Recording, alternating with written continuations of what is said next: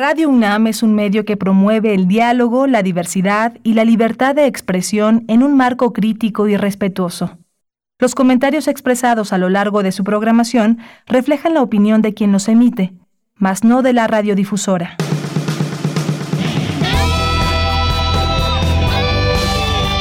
Prisma RU. Relatamos al mundo.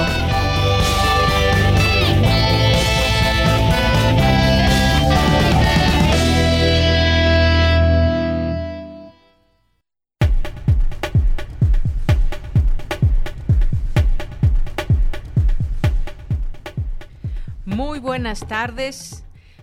Bienvenidos a este primer programa en vivo de este año 2021. Hemos dejado ya atrás el año en que la pandemia llegó al mundo, a México, y ahora hay mucho trabajo por hacer aún, eh, aún cuando ya hay una vacuna, cuando ya ha empezado la vacunación en distintos países. Y desde este espacio seguiremos siendo un acompañamiento para los radioescuchas con las voces más diversas en torno a esta pandemia, al contexto eh, nacional e internacional, con voces de distintos doctores que van dando seguimiento, doctores científicos, académicos, investigadores, que van dado, dando seguimiento puntual a lo que estamos viviendo, a lo que está sucediendo en el mundo.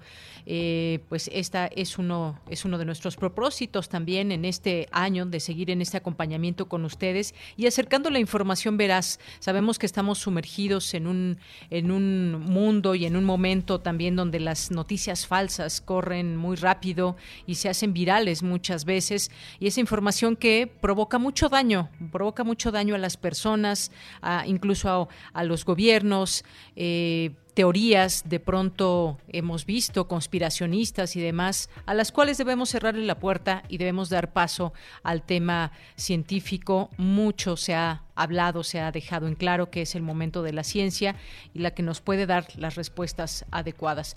Bien, pues seguiremos en este espacio al que todos ustedes son bienvenidos, quienes ya nos conocen, quienes, quienes están eh, conociendo esta opción radiofónica a través de Radio UNAM en nuestras frecuencias universitarias 96.1 de FM y 860 de amplitud modulada. Así que todos ustedes sean bienvenidos. Les recuerdo que nuestras, eh, nuestra forma de comunicarnos con ustedes es a través de las redes sociales, a partir de que eh, pues ha iniciado esta, esta pandemia y pues como en muchos, muchos otros lugares, pues tratamos que sea el mínimo de personas el que se junte en un, en un trabajo, en un lugar como lo puede ser una cabina de radio. Aquí estamos con ustedes y allá en cabina justamente saludo a mis compañeros eh, Andrés Ramírez en los controles técnicos, a Rodrigo Aguilar en la producción, a Denis Licea en la asistencia. Aquí les saluda en estos micrófonos de Yanira Morán con mucho gusto y como les decía, dándoles la bienvenida a este primer programa en vivo ya de 2021. Eh, vamos a platicar en este espacio. Bueno, me quedaba pendiente las, las redes sociales, que es nuestra forma de comunicarnos con ustedes, arroba PrismaRU en Twitter y PrismaRU en Facebook. Esas son nuestras maneras de comunicarnos con todos ustedes. Ahí está pendiente mi compañero Jorge Cabrera para dar puntual seguimiento a sus comentarios, preguntas, para que nos las haga llegar y estemos compartiendo este espacio con ustedes, este espacio que es suyo. Bien, pues hoy vamos a, platicar eh, con la doctora Roselín Lemus Martín, que es doctora en biología molecular por la Universidad de Oxford e investigadora de vacunas y tratamientos contra COVID-19. Vamos a platicar con ella sobre la disponibilidad de vacunas en el mundo también, al tiempo que se destacan eh, problemas que hay para su distribución. También eh, pues hay una declaración importante que se hace desde la, desde la ONU y pues le preocupa la nacionalización de las vacunas. ¿Esto qué significa y cómo puede darse una solución al mundo cuando muchos países todavía no tienen acceso a la vacuna? Vamos a platicar de estos temas con ella eh, en un momento más y posteriormente vamos a platicar con el doctor Alberto Espejel Espinosa, que es académico de la FESA Catlán, doctor en Ciencias Política por la UNAM y con él vamos a platicar sobre las alianzas. Han visto ya que hay alianzas eh, políticas en donde van a participar distintos actores políticos, incluso de derecha, mezclados con la supuesta izquierda o con el centro izquierda. Estamos viendo pues un baile de alianzas muy, más que interesante, un baile de alianzas muy peculiar para este año, donde pues la, oposición al gobierno intenta dar batalla a través de estas alianzas que muchas veces no nos dejan en claro hacia dónde va una alianza, por ejemplo, entre el PRD y el PAN. Vamos a platicar con sobre ese tema con el doctor Adalberto perdón, Alberto Espejel. Y posteriormente, ya en nuestra segunda hora, vamos a conversar con Mari Carmen Cortés, que es especialista en terapia de la comunicación humana. Y desde Teatro UNAM, en conjunto con el Centro de Estudios para el Uso de la Voz, se unen para llevar eh, al reencuentro con la vida, la salud y el aliento a quienes afortunadamente han logrado recuperarse de esta enfermedad que aqueja al mundo de COVID-19 a través de un taller y que nos van a invitar quienes han pasado por esta enfermedad. Eh, pueden participar, ser parte de este, de este taller que se organiza desde la Coordinación de Difusión Cultural. Así que no se pierdan esta, esta invitación. Eh, vamos a platicar o vamos a tener más bien aquí ya de regreso a Otto Cázares en su cartografía RU. Vamos a tener la sección de cultura con Tamara. Vamos a tener también la sección internacional con, con Ruth Salazar. Vamos a a platicar también con Montserrat Muñoz y las actividades que hay virtuales en la sala Julián Carrillo. Así que esto será parte del programa, no se lo pierdan. Estamos aquí eh, pendientes de sus mensajes y desde aquí relatamos al mundo. Relatamos al mundo. Relatamos al mundo.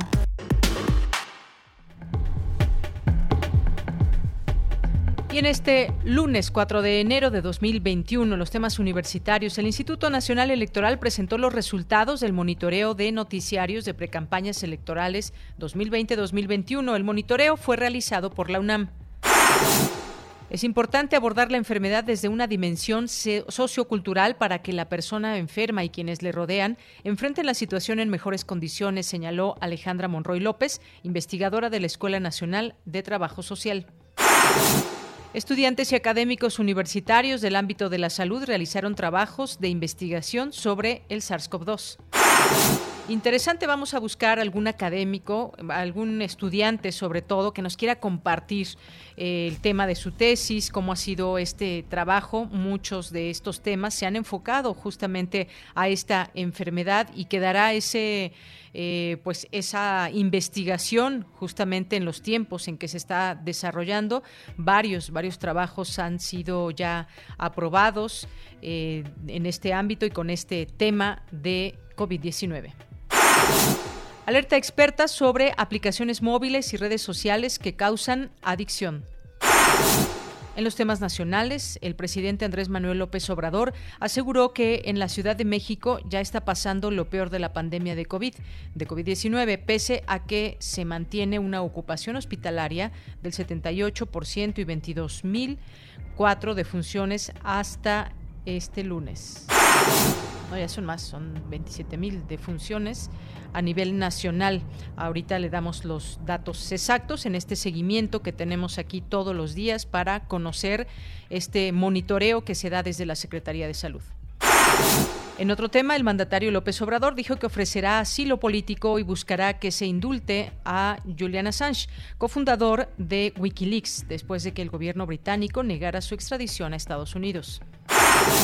Tras dos semanas de turismo, playas abarrotadas y derrama económica, el gobierno de Guerrero decidió retornar a semáforo naranja, como en toda la entidad, a los municipios de Acapulco, Cihuatanejo y Chilpancingo.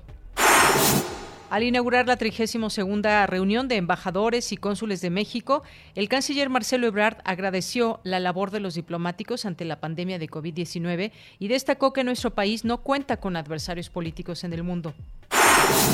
En temas internacionales, el número de casos confirmados de coronavirus en el mundo supera ya los 85 millones, según el recuento de la Universidad Johns Hopkins, que eleva a más de 1.8% el de víctimas mortales. Un hombre de 82 años fue la primera persona en el Reino Unido en recibir la vacuna contra el virus SARS-CoV-2 de la Universidad de Oxford y la farmacéutica AstraZeneca, después de que los reguladores lo avalaran en diciembre pasado, informó el Ministerio de Salud británico. Relatamos al mundo. Relatamos al mundo.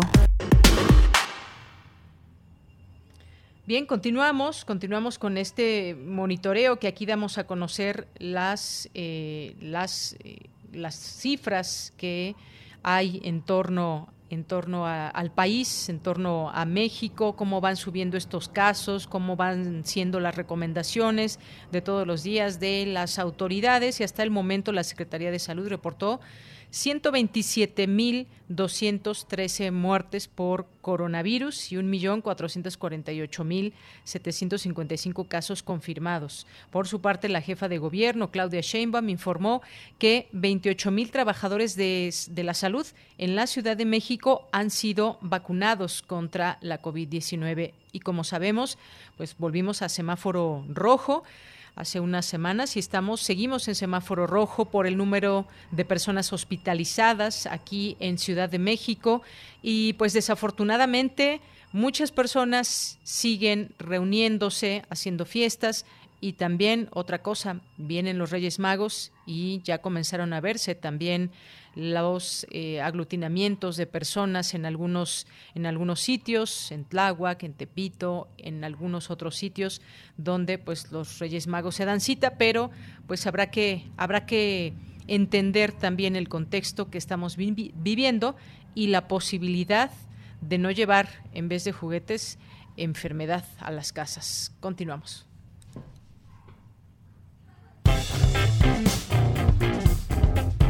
Campus RU. En nuestro campus universitario, pues la UNAM, la UNAM reanudó hoy sus actividades luego del periodo vacacional, por lo cual la comunidad universitaria continuará sus labores de acuerdo con el calendario oficial y atendiendo las determinaciones del semáforo epidemiológico en cada entidad. Todas las clases programadas en la Ciudad de México y el Estado de México, donde el semáforo está en color rojo, las actividades deberán llevarse a cabo en la modalidad a distancia, es decir, que las tareas esenciales deberán realizarse con el personal mínimo indispensable y atendiendo las recomendaciones sanitarias correspondientes a efecto de reducir al mínimo los registros de contagio. En aquellos estados del país donde el semáforo no se encuentre en rojo, las labores académicas y administrativas deberán reanudarse en las fechas y en los términos que las autoridades de las diferentes entidades académicas lo determinen. Bueno, pues así, así se reinicia eh, las actividades por parte de la UNAM y pues como sabemos en esta modalidad a distancia. Bien, nos vamos ahora con Dulce García, ya está en la línea telefónica, alertan sobre aplicaciones que causan adicción durante el confinamiento. Cuéntanos Dulce, bienvenida, muy buenas tardes. Así es, Deyanira, muy buenas tardes a ti al auditorio de Prisma RU. Deyanira, interactuar con amigos, compartir contenidos y consumir otros son solo algunas de las actividades que han permitido las distintas plataformas de redes sociales desde su surgimiento. Ahora, sobre todo, eh, con la actual contingencia, de ahí que se lleguen a dar contextos de adicción a dichas plataformas. Ante ello, hay que mencionar, mira que los usuarios mexicanos destinan hasta tres horas con 25 minutos al día al uso de las distintas redes sociales. No obstante, México no es el único país de Latinoamérica que se puede considerar adicto a las redes sociales. Cerca de él se ubica Colombia con una cantidad de tiempo invertido al día que llega a 3 horas con 45 minutos, le sigue Brasil con 3 horas 31 minutos y por último Argentina con 3 horas 11 minutos. A decir de Claudia Raful Loera, investigadora de la Facultad de Psicología de la UNAM, por el momento no existe evidencia científica de la adicción al teléfono celular, pero sí a un patrón de activación neurológico similar entre las sustancias y el uso excesivo de aplicaciones y redes sociales, aun cuando depende de las edades, ocupación y aspectos sociodemográficos de los usuarios. La experta dijo de Yanira que este fenómeno también está relacionado con una sobreexposición a las demandas y probablemente también con rasgos de ansiedad. Vamos a escucharla y el uso excesivo, digamos, de, del celular va a estar relacionado con una sobreexposición a, eh, a demandas y a probablemente rasgos más como de sintomatología de ansiedad. Pero si hablamos, por ejemplo, de adolescentes, que, bueno, no, no, solo adolescentes, pero me enfocaré en ellos, del el uso excesivo de las redes sociales, también puede estar relacionado con sintomatología más como de depresión o, o, el efecto que puede tener en el autoestima, el estar esperando que si se sube una fotografía, eh, respondan, responde el medio, ¿no? O sea, los likes, los comentarios relacionados con lo que, lo que se sube, etcétera. Una de las recomendaciones, pues, es quitar las alertas y las notificaciones para que sea un uso más consciente, a lo mejor, ¿no? De las redes sociales, que sea en un momento eh, determinado y, y, que no sea todo el tiempo que están llegando alertas. Deyanira, la doctora Raful Loera precisó que por su desarrollo los adolescentes resultan mayormente afectados, principalmente en su autoestima e imagen de sí mismos. Esto debido a las personalidades que ellos frecuentan, que ellos siguen y la tendencia de querer parecerse a estas personas. Precisó que si una persona pasa más de una hora en las redes sociales, eso ya podría considerarse sobreexposición. Cuando los individuos contabilizan el tiempo que pasan en redes sociales, se dan cuenta de que son demasiadas las que pasan en el uso diario de estas herramientas, sobre todo si tienen notificaciones activadas. Asimismo, estimó que por las noches la luz de las pantallas afecta a la salud en general, por, por lo que para tener una higiene del sueño es recomendable dejarlas a un lado al menos media hora antes de dormir. Deyanira, la experta en salud mental y adicciones, recomendó ser conscientes del tiempo que pasamos en las distintas actividades que hacemos en las pantallas, esto ya sea por trabajo, redes sociales, juegos o recreación de otro tipo tener presente también cuánto dedicamos a cada una de esas actividades para darnos cuenta si es excesivo, pues muchas veces no somos conscientes del tiempo de uso o de que ya se nos está generando alguna adicción. Esta es la información de Yannick. Bien, Dulce, muchas gracias. Pues mucha razón en todo esto. Debemos hacer este, pues llevar a cabo estas recomendaciones. Ahora bien, qué tan fácil o difícil puede, podemos hacerlo todos. Sobre todo también pienso, además de los jóvenes, que decía la académica en los niños, que están tomando sus clases a través de distintos dispositivos y de pronto, pues no solamente toman clases, sino también juegan y esto puede volverse una adicción. Habrá que que ir al, interior de cada uno, de cada una de, de, nuestras, de nuestra familia y ver hasta qué grado esto nos puede estar afectando. Muchas gracias, Dulce. Gracias a ti, Deyanira. Muy buenas tardes. Muy buenas tardes. Nos vamos ahora con mi compañera Virginia Sánchez. Detecta Profeco fraudes y sobreprecio, sobreprecios en la venta de tanques de oxígeno. Seguramente, si usted es una persona que en algún momento ha requerido o algún familiar un tanque de oxígeno, se vuelve cada vez más difícil y los precios de depósitos para que se puedan llevar el tanque de oxígeno están pues por arriba muchas veces de lo que normalmente estaban.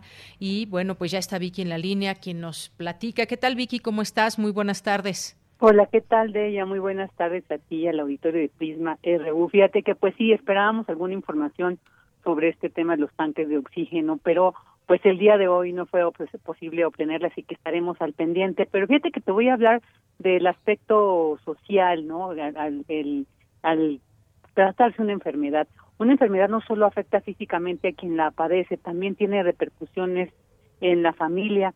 Por ello, la importancia de abordar la enfermedad desde una dimensión sociocultural, más allá del aspecto biológico, para que la persona enferma y quienes le rodean enfrenten la situación en mejores condiciones. Y es que se alude muy poco a la experiencia conformada por factores sociales y culturales que dirigen la percepción, vivencia, concepción, explicación y afrontamiento de la enfermedad, y por ende una persona con algún padecimiento le otorga un significado de acuerdo a su cultura y entorno social. Así lo señaló Alejandra Monroy López, investigadora de la Escuela Nacional de Trabajo Social de la UNAM, quien enfatiza que esta dimensión subjetiva de la enfermedad no es estática, sino dinámica. Escuchemos. Partir de eso y a partir de nuestra propia construcción también biológica, reinterpretamos todo este proceso y entonces otorgamos una vivencia a lo que estamos enfrentando. Entonces, el padecer nunca va a ser igual para dos personas. Podemos estar frente a un mismo diagnóstico, pero las vivencias van a ser completamente distintas. Y esta dimensión subjetiva de la enfermedad no es estática, es dinámica todo el tiempo la estamos reconstruyendo. Y entonces trabajo social, la, propuesta que he estado trabajando es que trabajo social en el ámbito de la salud tiene que enfocarse a poder indagar el padecer y conocer el padecer de las personas que atiende todos los días. La investigadora destaca que y los trabajadores sociales pueden considerar a las personas como una estructura biopsico, sociocultural y así entender las repercusiones psicológicas, sociales y culturales que tienen las afectaciones físicas y de esta manera contar con los elementos para llevar a cabo procesos de investigación e intervención social que les permita generar estrategias más focalizadas, interculturales e innovadoras y así facilitar alternativas de atención integral y centradas en los esquemas subjetivos de las personas afectadas y el cómo describen su vivencia en el proceso de salud, enfermedad y atención. En situaciones de emergencias sanitarias como el caso de la pandemia de COVID-19, detalló el ejercicio profesional y trabajo social es de gran valor y contribución para atender las implicaciones y problemas sociales que se derivan de la situación. Ellos son quienes, bueno, las y los trabajadores sociales son quienes establecen el puente o enlace entre el personal clínico y la población atendida además de generar procesos de acompañamiento a las personas con este padecimiento y sus familiares durante su instancia hospitalaria. Por lo que es importante, precisó Monroy López, destacar el aporte significativo de las y los trabajadores sociales del sector salud, quienes de manera profesional, social y humana realizan funciones, actividades y acciones sociales fortaleciendo el bienestar integral de las y los pacientes y los familiares en este proceso de la salud, atendiendo una enfermedad y, por supuesto, la atención de la misma. Bella, este es mi reporte. Vicky, muchas gracias. Gracias por esta información. Muy buenas tardes. Buenas tardes. Prisma RU. Relatamos al mundo. Bien, continuamos, continuamos como les decíamos este tema de las de la disponibilidad de las vacunas, hablar de ello será muy importante la disposición de las vacunas en el mundo. Este, como sabemos, este mundo está interconectado y justamente fue así como se dio esta pandemia con toda esa movilidad que hay en el mundo, aunque este virus comenzó allá en, en China, pues poco poco a poco fue propagándose al mundo, llegó primero o después de, China a Europa, después a, Latinoamérica. Y así hemos estado en este, en este monitoreo desde que comenzó eh, aquella ocasión, esos casos que se supieron allá en China hasta este momento que ha sido eh, información, demasiada información a lo largo de todos estos meses y de cómo eh, era la mejor manera de afrontarla y que hemos visto desafortunadamente que pues esta enfermedad que aún se desconoce todo de ella exactamente o, del virus en específico y además las, las nuevas cepas que hay, en específico una que, que surgió allá en Inglaterra y a la que se ha dado seguimiento también para saber más acerca de esta mutación, pues hemos estado muy atentos eh, a este asunto y pues seguiremos siendo también a través de este espacio, pues la tendremos la posibilidad a través de pues muchos de los científicos de poder dando ir dando seguimiento a todo esto, porque pues cómo ha sido ahora esta distribución, esta aplicación, lo que cuesta, por ejemplo, traer un lote de vacunas, y no solamente eso, sino también el cuidado que requieren las distintas vacunas, algunas en especial que requieren tener eh, pues una temperatura específica porque pues si no, no, podrían servir.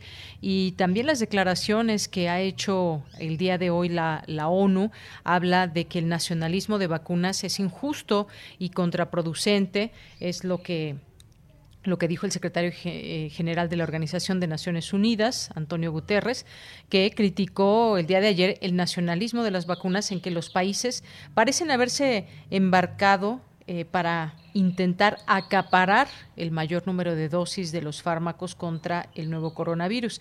Se puede pensar quizás que teniendo la vacuna en un país es la solución, pero la solución tiene que darse a nivel mundial.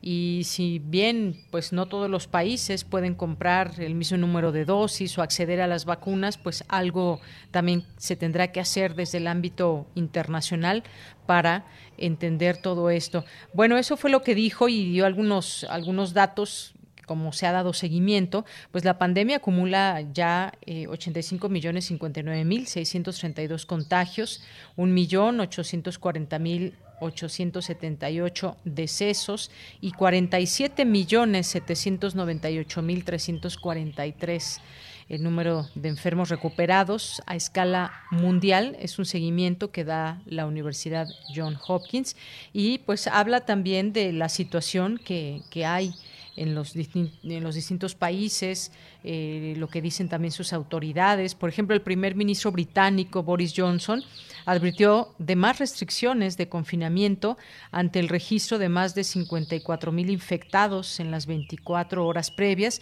Se habla de que esta nueva cepa que justamente se dio a conocer allá en Inglaterra, pues tiene una mayor facilidad de contagio, aunque no se han dado todos los detalles en específico. Eh, pero bueno, vamos a, hablar de esto ya. Ya está en la línea telefónica la doctora Roselyn Lemus Martin, que es doctora en biología molecular por la Universidad de Oxford e investigadora de vacunas y tratamientos contra COVID-19. ¿Qué tal, doctora? Bienvenida, muy buenas tardes. Buenas tardes, Deyanira, gracias. Pues qué bueno poder platicar con, con, usted, doctora. Pues yo empezaría preguntándole sobre pues este tema. Ya tenemos la vacuna en el mundo y ya se está haciendo esta distribución en distintos países, entre ellos, entre ellos México. Ahora pues viene un reto muy grande para, para el país, si lo vemos de alguna manera. Tener la vacuna es importante, pero pues eh, lo que resuelve el problema es la vacunación, que llegue a todos en el en menor tiempo posible, que esto pues puede, puede llevar todo, el, eh, todo este año. ¿Qué le parece la logística que se ha llevado a cabo hasta el día de hoy en la distribución y aplicación? Y quizás también en el mundo podríamos hablar de este tema en particular. Claro, eh, en, en, el mundo en general, bueno, no, la vacunación ha estado siendo lenta incluso Estados Unidos, eh, que adquirió eh, millones de vacunas a finales de diciembre, no ha cumplido la meta de vacunación. Entonces, se está atrasando muchísimo la, meta de vacunación. Se habla de eh, no hay una decisión federal y entonces se está dejando a cada uno de los estados la decisión y entonces eso ha provocado un caos total donde nos encontramos en un punto donde hay las vacunas en, en un eh, congelador que están esperando a ser eh, aplicadas y no hay suficiente personal para aplicarlas, no hay suficiente información al respecto. Entonces, si estamos poniéndonos en este contexto de que en un país desarrollado está pasando esto, en, en México también está pasando. Estamos en un punto donde sí es bueno que ya empezaron a llegar las primeras dosis, ya se aplicaron, ya se han vacunado 40 mil personas hasta el momento, pero eh, a este ritmo no vamos a llegar a una meta como tal de tener vacunada al menos al, al 75% de la población, ¿no? Eh, muchas personas aquí hay un debate muy importante al respecto porque eh, muchos expertos eh, están considerando que para llegar a la inmunidad de rebaño se necesita vacunar al 90% de la población. Al menos en Estados Unidos es lo que se, se, se planea hacer. 90% de la población. En México se va a vacunar el 75%. Entonces, para llegar incluso al 75% va a ser, eh, a este ritmo podríamos tardarnos bastantes meses, incluso años. Entonces sí se tiene que acelerar tanto la adquisición de las vacunas como la aplicación, ¿no? En México, por ejemplo, eh, se decidieron tomar vacaciones incluso para aplicar las vacunas, eso no debió de haber pasado eh, pero bueno, se, se, tomó esa decisión. Eh, estamos viendo imágenes de personas que están formadas afuera de, de, de los eh, centros militares para adquirir la vacuna, para ponerla, eh, podérsela poner. Y bueno, hay, hay un caos total, ¿no? Que hay personas que están en la lista, que hay algunas otras que no están en la lista, que van porque las pusieron en esa lista y cuando van a aplicárselas ya se terminaron las dosis del día. Entonces, sí ha habido un problema al respecto eh, de eh, tanto de homogeneidad, también de, de cuando una persona va a vacunarse, algunos les están entregando la cartilla de vacunación como tal, con una anotación, a otros les entregan solamente un documento, a otras personas les están pidiendo el CURP para registrarlos electrónicamente. Entonces, desde ahí hay un punto malo, que no hay una homogeneidad, no hay un seguimiento, cómo se va a dar el seguimiento eh, para la segunda dosis, por ejemplo. Entonces, sí, sí eh, es un punto muy importante. Ahora hay otro debate también muy importante, que estamos en un punto, por ejemplo, en Reino Unido y en Estados Unidos, donde eh, los casos se están acelerando muchísimo más.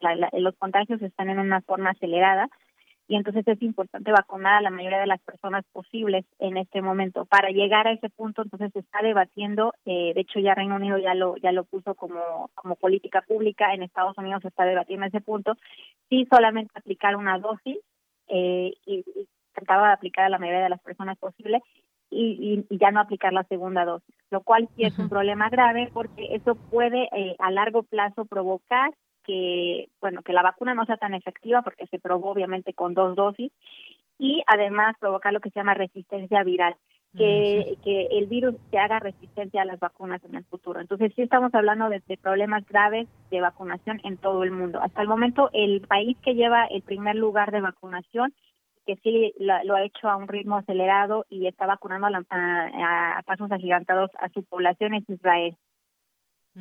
Muy bien, pues un dato importante también. Ahora, doctora, respecto a la manera en que se está aplicando, primero los doctores o todas las personas que están vinculadas al tratamiento de pacientes con COVID-19, posteriormente se hará en personas de la tercera edad y así hasta llegar al grupo de jóvenes. ¿Qué opina, doctora? Porque hay quienes señalan que los primeros... Eh, también, después de los médicos, deben ser los económicamente activos, edades más jóvenes, porque son los que salen a diario a trabajar, porque son los que tienen más movilidad y a veces son quienes están llevando el virus a casa.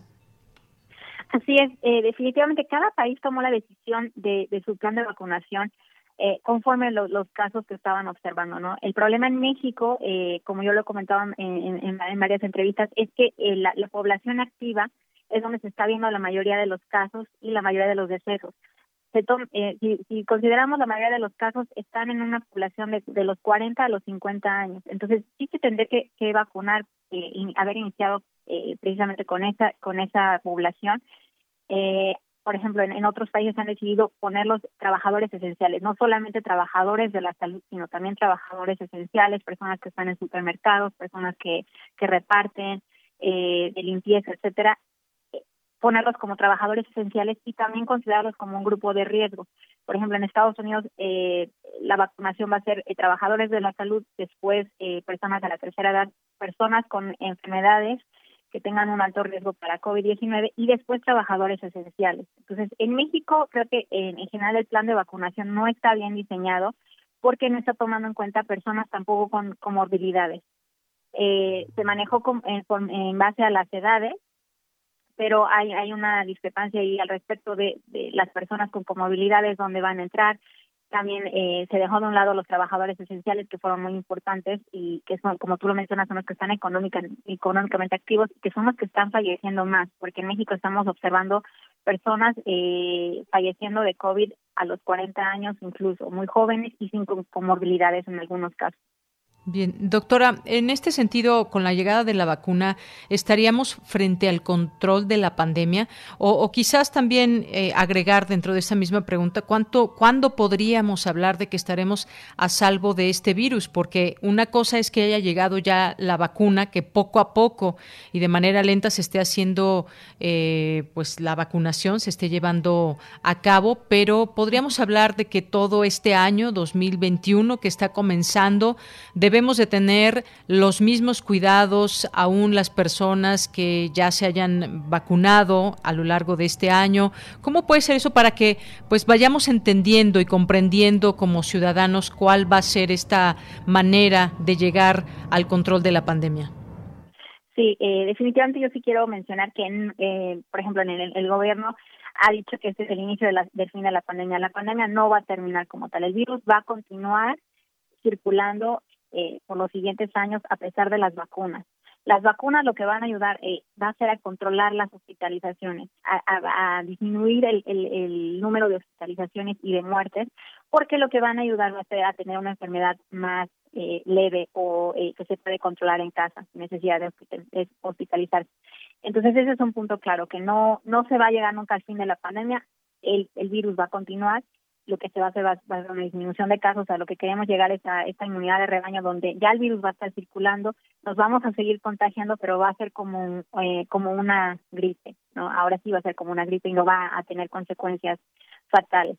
Eh, ahora, el, el otro punto que, que, que tú mencionas, sí, eh, las personas que ya se vacunaron sí tendrían que seguir las mismas medidas porque eh, las personas que están vacunadas aún pueden ser portadoras eh, pueden ser portadores asintomáticos, entonces eh, estarían poniendo en riesgo a las personas que no han sido vacunadas, sobre todo si viven con ellas. Si ellos dicen, ok, ya no, ya no voy a hacer cubrebocas porque yo ya estoy vacunado, están poniendo en riesgo a los demás. Entonces, por eso es ideal que las personas que ya fueron vacunadas sigan las medidas todavía y las personas que no han sido vacunadas obviamente también tienen que seguir las medidas y vamos a estar hablando de seguir medidas todo este año incluso el 2022 porque eh, donde vamos a poder estar hablando ya quizás de un control o un poco más cercano a la normalidad, porque nunca vamos a llegar a la normalidad como la conocíamos, eso definitivamente nunca va a pasar, porque todavía vamos a estar con estos, eh, con estas medidas.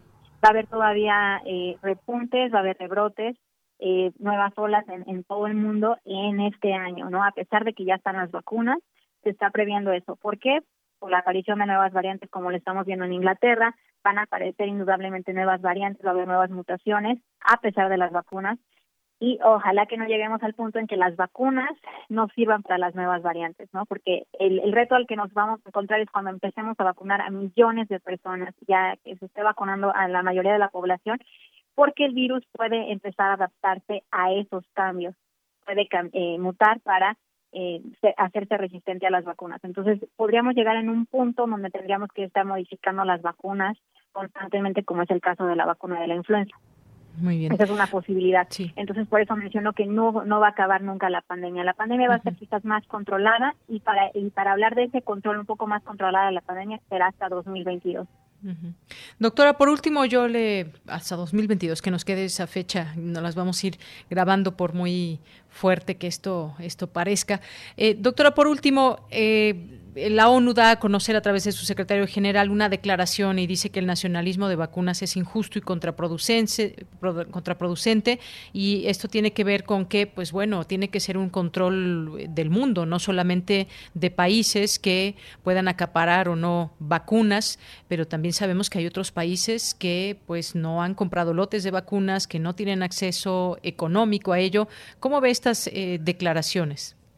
Sí, totalmente. Es, eh, estamos en un punto donde eh, no solamente fue en, en, las últimas semanas, esto ya viene de atrás, porque cuando eh, se empezó el desarrollo de las vacunas, eh, muchos países quisieron hacer eh, compras eh, adelantadas, ¿no? En el caso de Estados Unidos, los, los países que están acaparando la mayoría de la, de la producción son Canadá, Estados Unidos, eh, Reino Unido, ¿no? Entonces, el caso de Canadá incluso es, muy importante aclararlo porque ellos compraron vacunas que incluso van a ser para el 400% de su población. O sea, podrían cubrir cuatro veces toda la población de Canadá y no las van a, a, a, donar a los países que no que no tienen suficientes vacunas. Entonces sí tendría que haber un consenso, la OMS tendría que empezar a vigilar esto más de cerca y eh, nombrar un comité que esté encargado de, quizás eh, obligar a los a los países a donar eh, eh, vacunas que, que ellos les a ellos les sobran para los países que no tienen el dinero eh, suficiente para comprar vacunas. Entonces esto se tiene que regular. De hecho hay, bueno hay un mecanismo que se llama Covax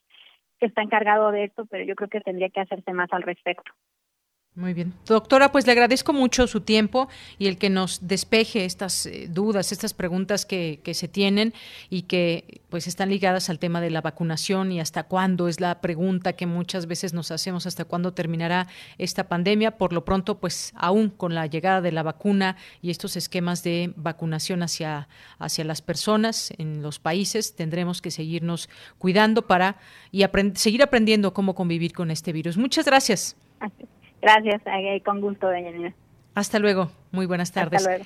Fue la doctora Roselín Lemus Martín, eh, doctora en biología molecular por la Universidad de Oxford e investigadora de vacunas y tratamientos contra COVID-19. Continuamos. Prisma RU. Relatamos al mundo.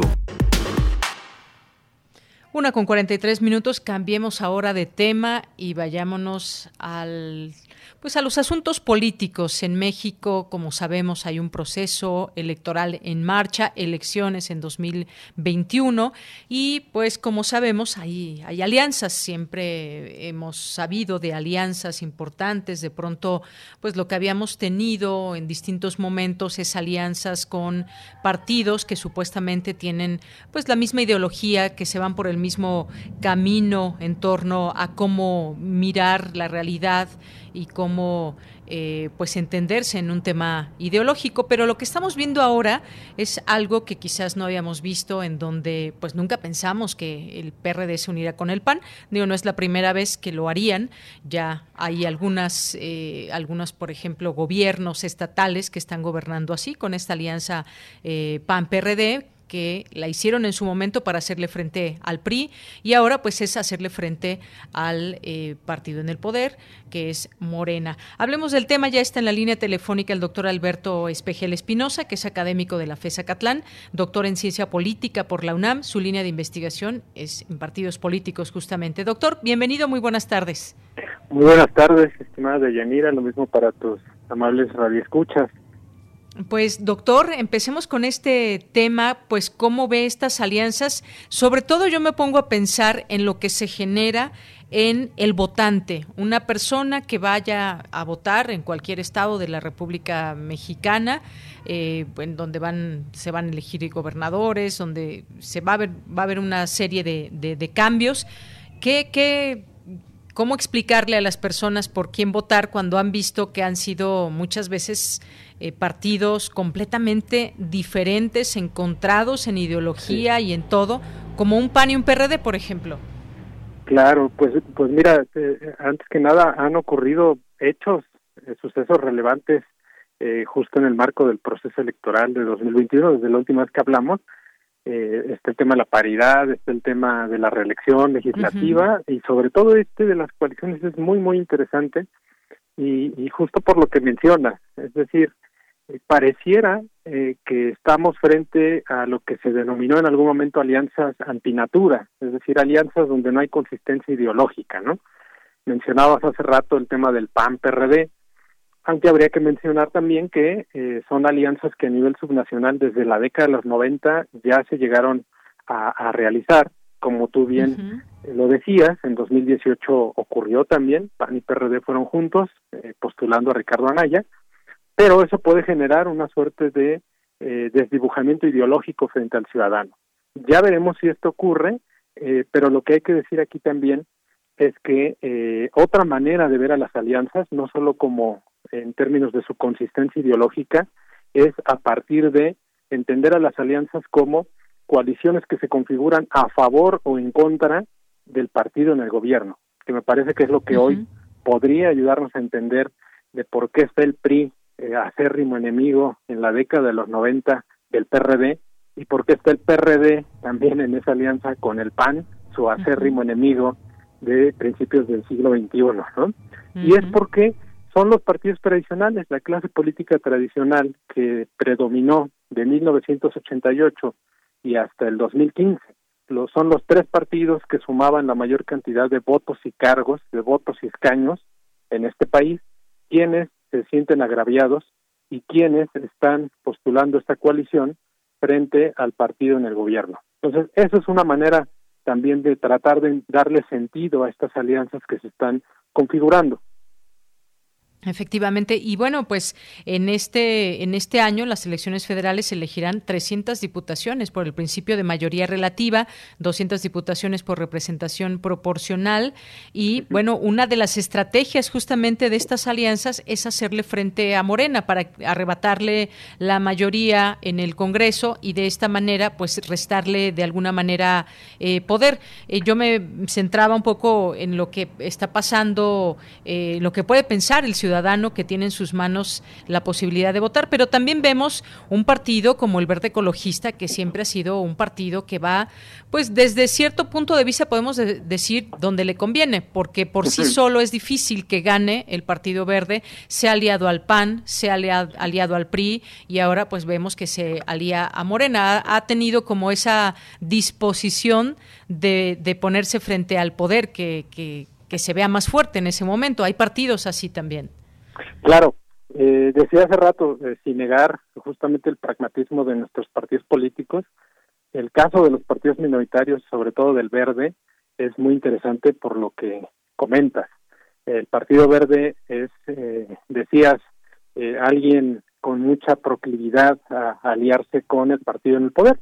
Lo hizo en el 2000, impulsando a Vicente Fox, lo hizo a partir de entonces del 2003 con el PRI, y a partir de que Morena llega a la presidencia de la República, pues son aliados perfectos y hoy integran esta coalición, juntos haremos historia, que eh, acá también hay otro dato interesante, solo están en coalición en 151 distritos electorales y la coalición va por México están eh, eh, de manera conjunta en 177 distritos, es decir, no van a ir en conjunto para los todos los distritos electorales eh, por mayoría relativa.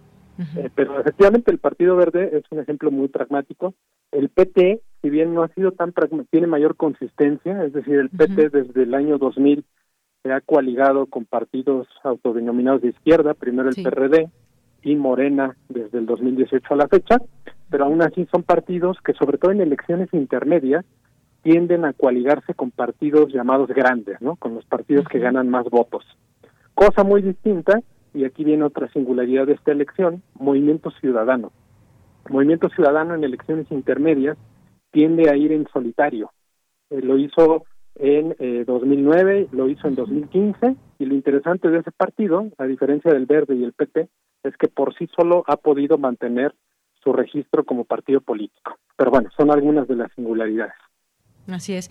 Eh, doctor, otra cosa también, porque se van a elegir 15 gubernaturas, en las elecciones locales también se elegirán 21.383 cargos, 15 decía son gubernaturas, y también en los estados pues está pasando este tema de las alianzas y pues incluso también, y ya lo mencionaba usted, el tema de la paridad de género, donde se han tenido que pues bajar candidatos para dar, eh, dar paso a candidatas. ¿Esto qué le parece? uno, uno siempre pensaría que quien quiere, ya sea hombre o mujer, que sea la persona mejor preparada para el cargo, por ejemplo, de gobernador, más allá de que qué bueno que se ponga este tema en, la mesa, pero hay incluso quienes han firmado, quienes hacen ya un, un comunicado de decir que, pues bueno, no están de acuerdo tampoco cómo se ha elegido a los a los que serán los candidatos. Eso también prevalece incluso dentro de los mismos partidos que no están de acuerdo. Efectivamente, el descontento es un tema muy interesante en la selección de candidatos. Eh, digo, antes de llegar a ello, quizás sería interesante decir que el tema de la paridad pues viene derivado de un fallo del Tribunal Electoral, en donde pues él determina en nuestro tribunal que en siete eh, candidaturas tienen que ir mujeres y en ocho hombres.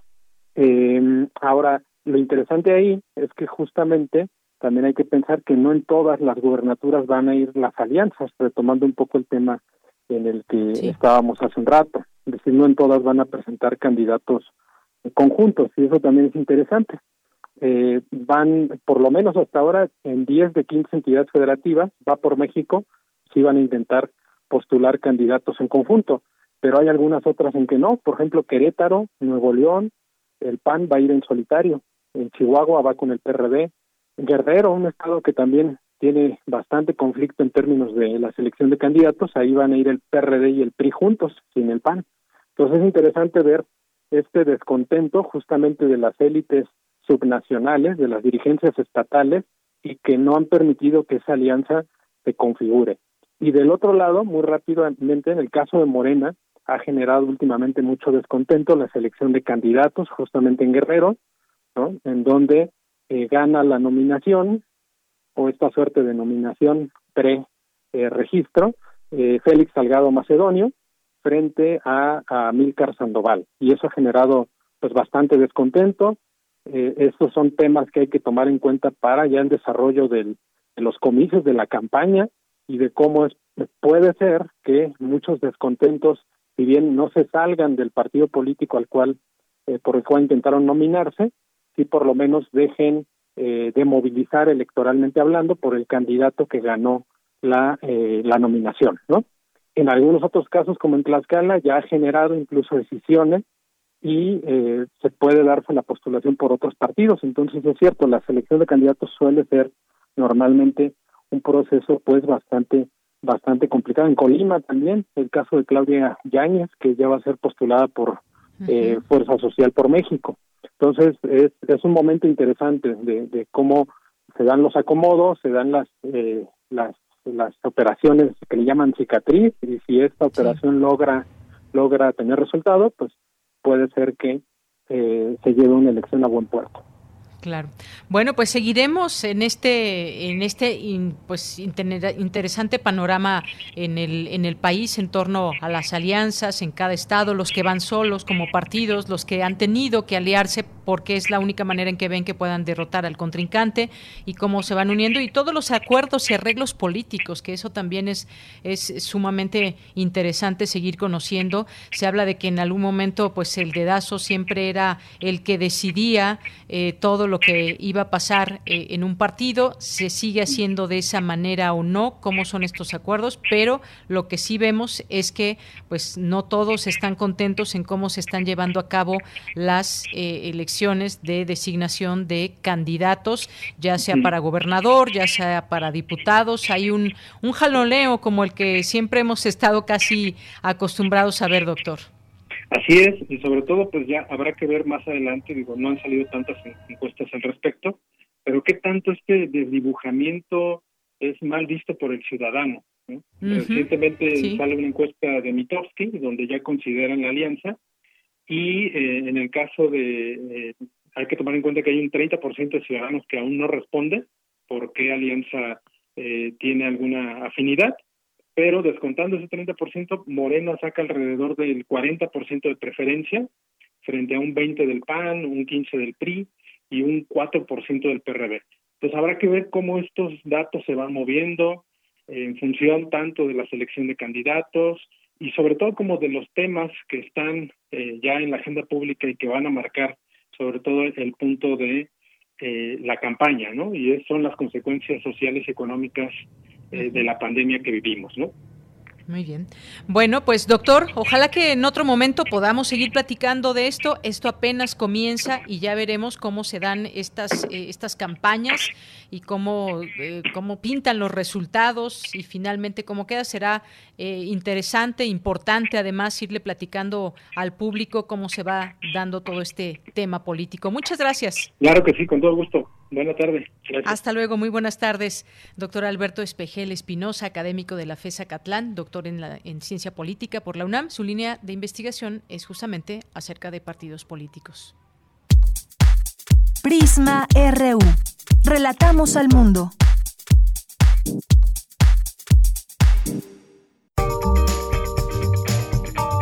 Sala Julián Carrillo presenta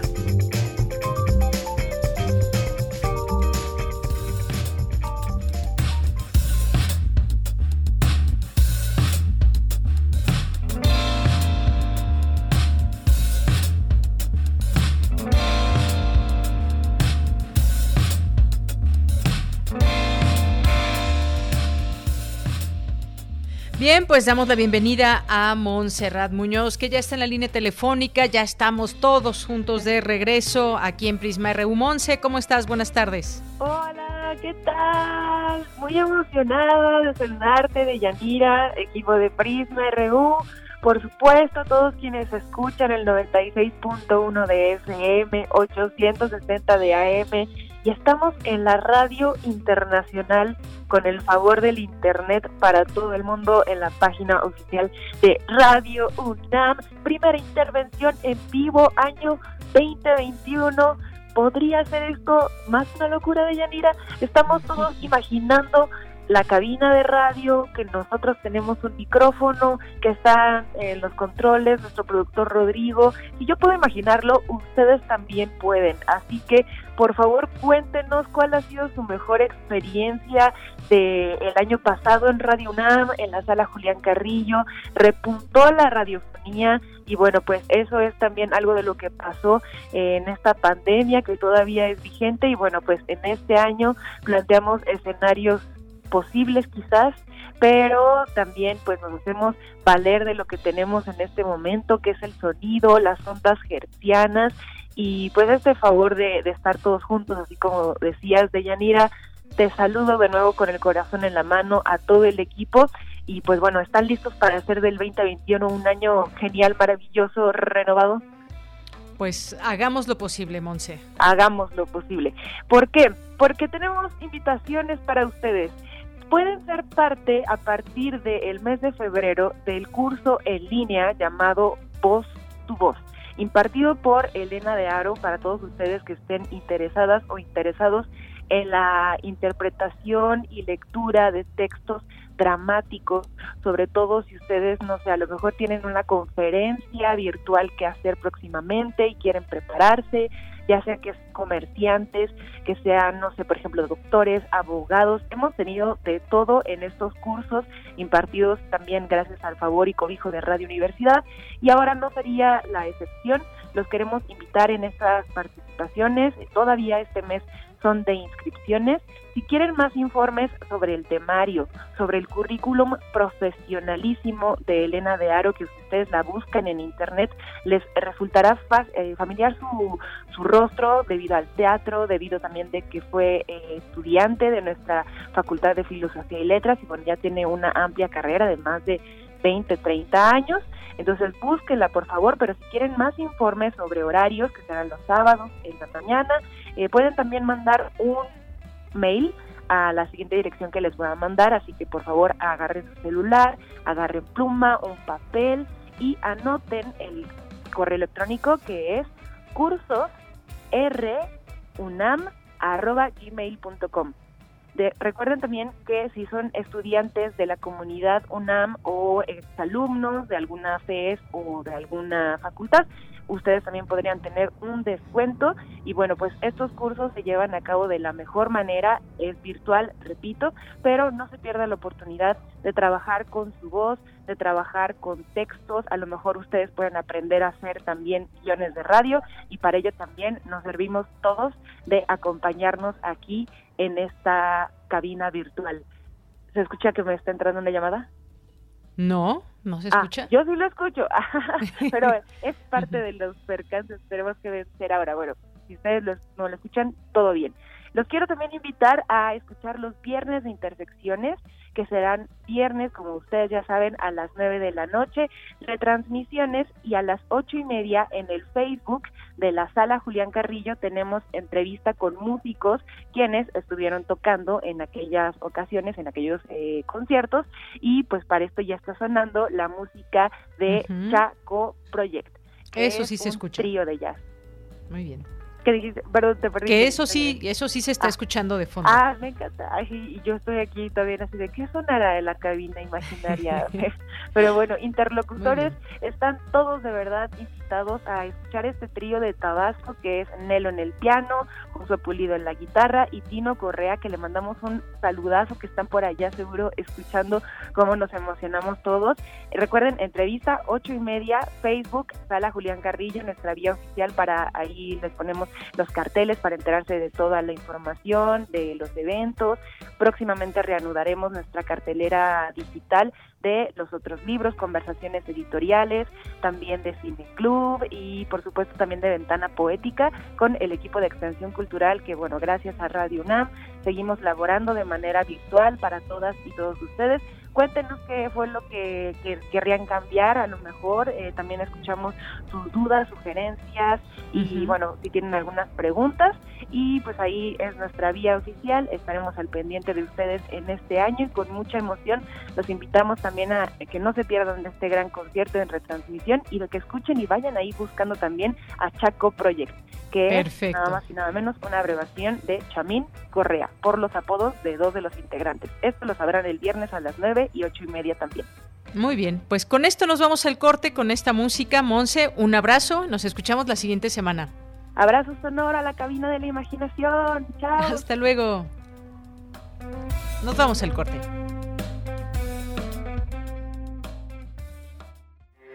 Porque tu opinión es importante, síguenos en nuestras redes sociales, en Facebook como Prisma RU y en Twitter como arroba PrismaRU.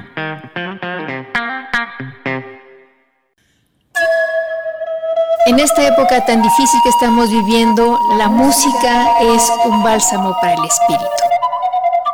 Soy Ana Lara y los invito a que escuchen la música que hacemos los compositores aún en el encierro en Hacia una nueva música todos los miércoles a las 18 horas, por supuesto, en Radio Una. Experiencia sonora.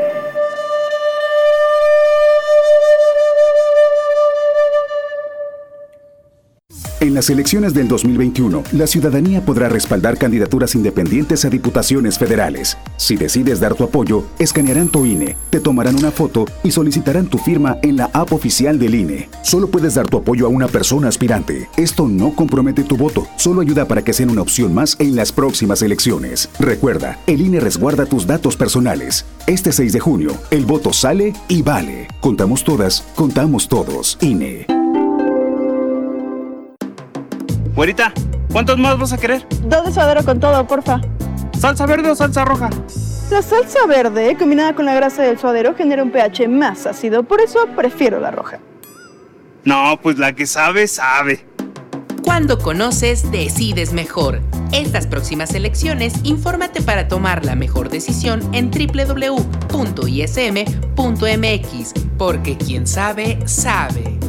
Instituto Electoral Ciudad de México. La ciencia que somos. La ciencia que somos. Iberoamérica al aire. Descubre la ciencia que está presente en tu día a día a través de cápsulas, reportajes, entrevistas y reportes en vivo. Viernes de 10 a 11 horas por el 96.1 FM. La ciencia que somos. Iberoamérica al aire. Una coproducción de Radio UNAM y las direcciones de divulgación de la ciencia y de las humanidades.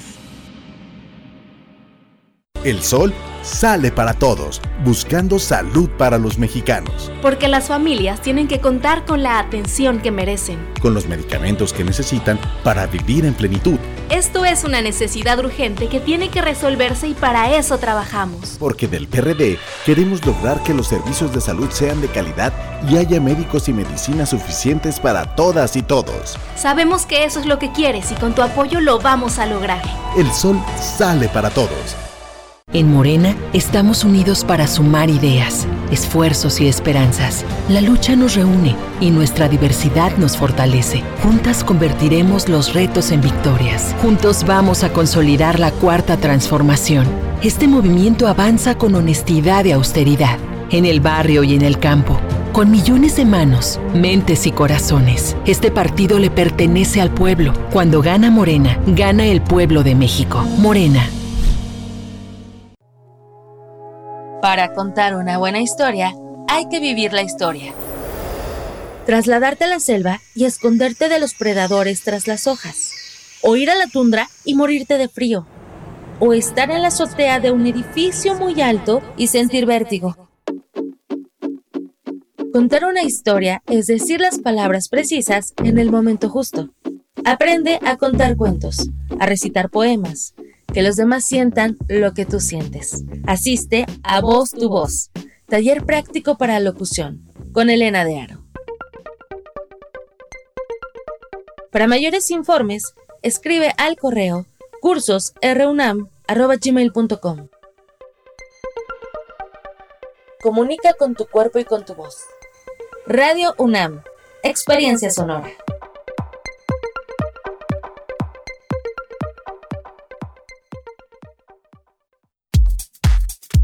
Tu opinión es muy importante. Escríbenos al correo electrónico prisma.radiounam@gmail.com.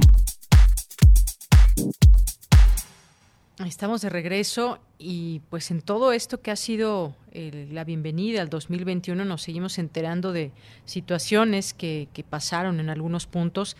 En el caso de Playa del Carmen eludieron restricciones y los turistas abarrotaron la famosa Quinta Avenida para recibir el Año Nuevo.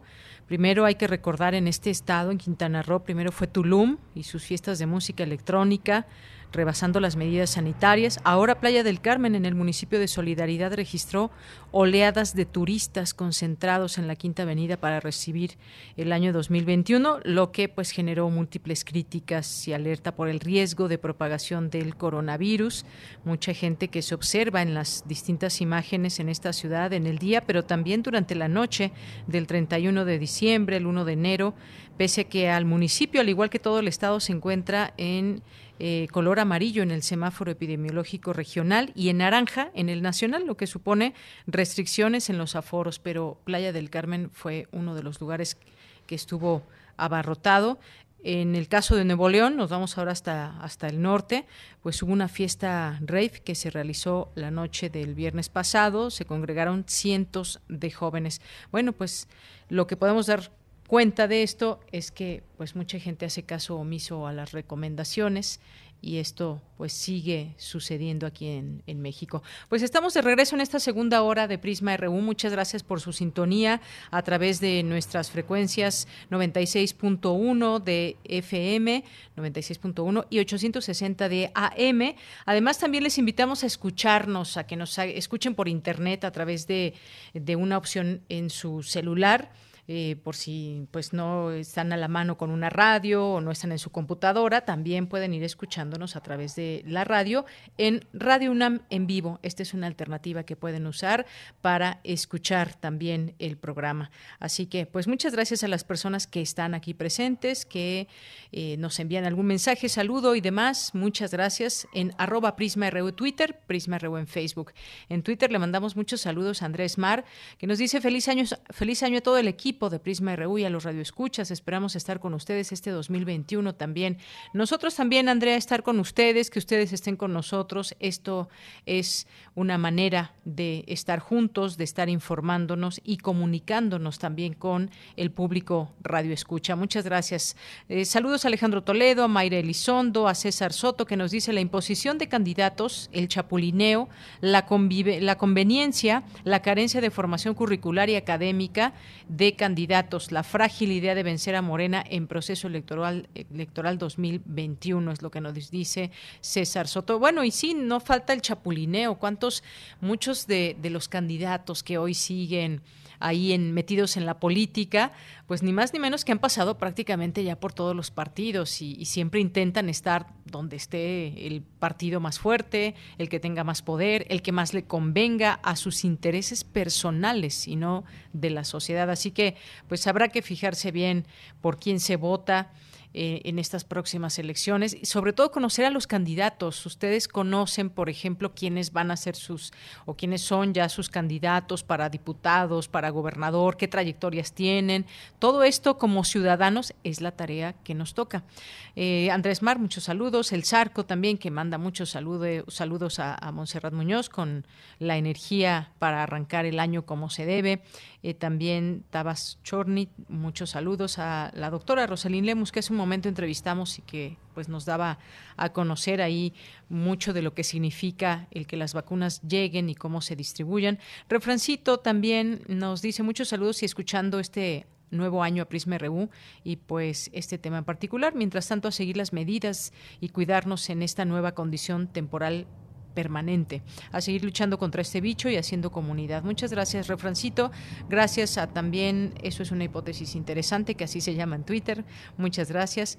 Gracias también a Jorge Fra, que está por aquí presente, Israel Sánchez, María Mejía, Rosario Martínez, que nos dice que es bueno escucharnos de nuevo. Muchas gracias, Rosario. Bienvenidos todos hasta la campana de basura. Pues sí, a, veces se atraviesa esos eh, esos sonidos de, de, la ciudad que pues no se pueden evitar en cualquier parte de la ciudad prácticamente. Ahora pues tenemos mucha gente más, más de, de, lo normal de antes de la pandemia que está trabajando en las calles y que va, pues prácticamente anda por todas las calles de la Ciudad de México ganándose la vida. Y bueno, pues los, las personas de la basura también son forman parte de estas personas que no han dejado de, trabajar y que tienen que estar trabajando en las calles. Gracias, Rosario. Jean-François Charrier, David, David Castillo Pérez, muchas gracias también aquí por sus comentarios, su presencia. José Luis León, Noemí, Mario Navarrete, que como siempre aquí ya nos manda el video acostumbrado, ya con el, el, el año 2021, en enero, situado 4 de enero, aquí nos manda ya este primer mes del año en video. Muchas gracias, Mario. Muchos saludos. Eh, muchos saludos también a, a la Monroy, a Guerrero. Muchas gracias por estar aquí presentes en este espacio que nos manda un feliz inicio de año. A Víctor Jesús González, también a Ricardo Vázquez. Otto Cázares, en un momento su cartografía de hoy, eh, Dante 2021. No se la pierdan. Muchas gracias. También a todos nuestros amigos que están aquí presentes y que están escribiéndonos como Merlina, Felipe López, eh, a todos ustedes le mandamos muchos saludos. Abel Fernández también siempre aquí presente. Muchos, muchos saludos también a todo el equipo que ya está de regreso. Todos ya estamos después de un breve periodo de descanso. Eh, Carlos Ríos también, muchísimas gracias. Y también a, eh, a Alejandro Toledo, Mayra Elizondo, muchas gracias. A todos ustedes, aquí estamos escuchándolos también a través o leyéndolos más bien a través de las redes sociales. Le mandamos, le mandamos saludos a todos ustedes y nos vamos a la información. Presenta la UNAM los primeros resultados del monitoreo de noticiarios de precampañas electorales 2020-2021, un tema también muy importante. ¿Cómo se dan esas eh, a conocer lo referente al tema político? Bueno, pues la UNAM está presente haciendo este monitoreo. Vamos con Cristina Godínez en la información. Adelante, Cristina. Hola, ¿qué tal, Deyanira? Un saludo para ti para el auditorio de Prisma RU. Durante el periodo de precampaña, del 23 al 26 de diciembre, el monitoreo realizado por la Facultad de Ciencias Políticas y Sociales de la UNAM dio cuenta de que en radio y televisión el tiempo total dedicado a los partidos políticos fue de 18 horas, 20 minutos y 13 segundos. El INE presentó a la opinión pública dichos resultados. El catálogo, que incluye los 63 noticiarios y 10 programas de revista o espectáculos más importantes del país por su audiencia, menciona que el partido con más tiempo de transmisión fue el PAN con 3 horas 51 minutos y 51 segundos. En tanto, el partido con menos tiempo de transmisión fue el de Frente Social por México, con 35 minutos y 20 segundos. De las 800 piezas informativas analizadas, 700 no tuvieron valoración por las y los conductores o las y los reporteros de los noticiarios, mientras que el 4.25%, es decir, 34, están adjetivadas por parte del medio de comunicación. En dichas piezas informativas se identificaron dos valoraciones positivas y 32 valoraciones negativas. El partido con más valoraciones positivas fue Morena y los que tuvieron más valoraciones negativas fueron los partidos políticos PAN, PRI y PRD. Y con el objeto de incorporar el tema de equidad de género, el informe incluye datos desagregados por género, con la finalidad de contribuir a la identificación de las diferencias, en caso de que existan, sobre el tratamiento otorgado a las y los precandidatos. En radio y televisión se registraron 20 menciones para mujeres que implicaron un registro de 21 minutos con 9 segundos. 136 fueron para hombres en 4 horas 13 minutos 8 segundos y 790 no incluyeron especificación de género, es decir, 13 horas 59 minutos 32 segundos. Por su parte, el consejero presidente del INE, Lorenzo Córdoba, dijo que la pandemia de COVID-19 y la polarización política son los principales desafíos que enfrentará México de cara a las elecciones de 2021. En este 2021 corresponderá a todos los actores políticos respetar las reglas del juego democrático, a las autoridades de los tres niveles de gobierno evitar intervenir en las elecciones, a la autoridad electoral hacer valer las reglas que nos hemos dado y garantizar las condiciones de legalidad y equidad en la contienda y a los partidos candidatas y candidatos jugar limpio y realizar campañas constructivas y propositivas sin descalificaciones ni guerra sucia. Por su parte, a la ciudadanía le corresponderá apropiarse del proceso electoral, participar, informarse e involucrarse en la renovación de los poderes públicos. Por último, Deyanira, el informe completo del monitoreo de noticiarios se puede consultar en la página http monitoreo 2021.ine.mx. Deyanira, este es el reporte. Muy buenas tardes. Gracias, Cristina. Muy buenas tardes. Nos vamos ahora con Cindy Pérez Ramírez. La COVID-19 estimula la producción de tesis médicas. Adelante, Cindy. ¿Qué tal, Deyanira? Muy buenas tardes. Mediante 16 trabajos recepcionales o tesis en 282 días, estudiantes y académicos universitarios del ámbito de la salud robustecieron su trabajo en el combate, análisis e investigación sobre el SARS-CoV-2, con los cuales aportaron soluciones y obtuvieron sus grados académicos y especialidades. Los posgraduados de esta casa de estudios promediaron la elaboración de una tesis médica sobre COVID-19 cada 17.6 días. Se trata de 17 mujeres y y seis varones de la Facultad de Medicina, quienes lograron sus especialidades en diferentes ramas, desde la medicina interna, medicina crítica, cardiología, cirugía cardiotorácica, reumatología, anestesiología, hasta la imagenología diagnóstica y terapeuta, además de un ingeniero industrial de la Facultad de Ingeniería. Entre los trabajos recepcionales de posgrado se identifican seis tesis para obtener el grado de especialista en medicina interna, factores de riesgo de lesión renal aguda en pacientes hospitalizados por COVID-19, presentada por Ana Cristina González Medina, además del trabajo de Andrea Romo López, titulado Descripción epidemiológica de trabajadores de la salud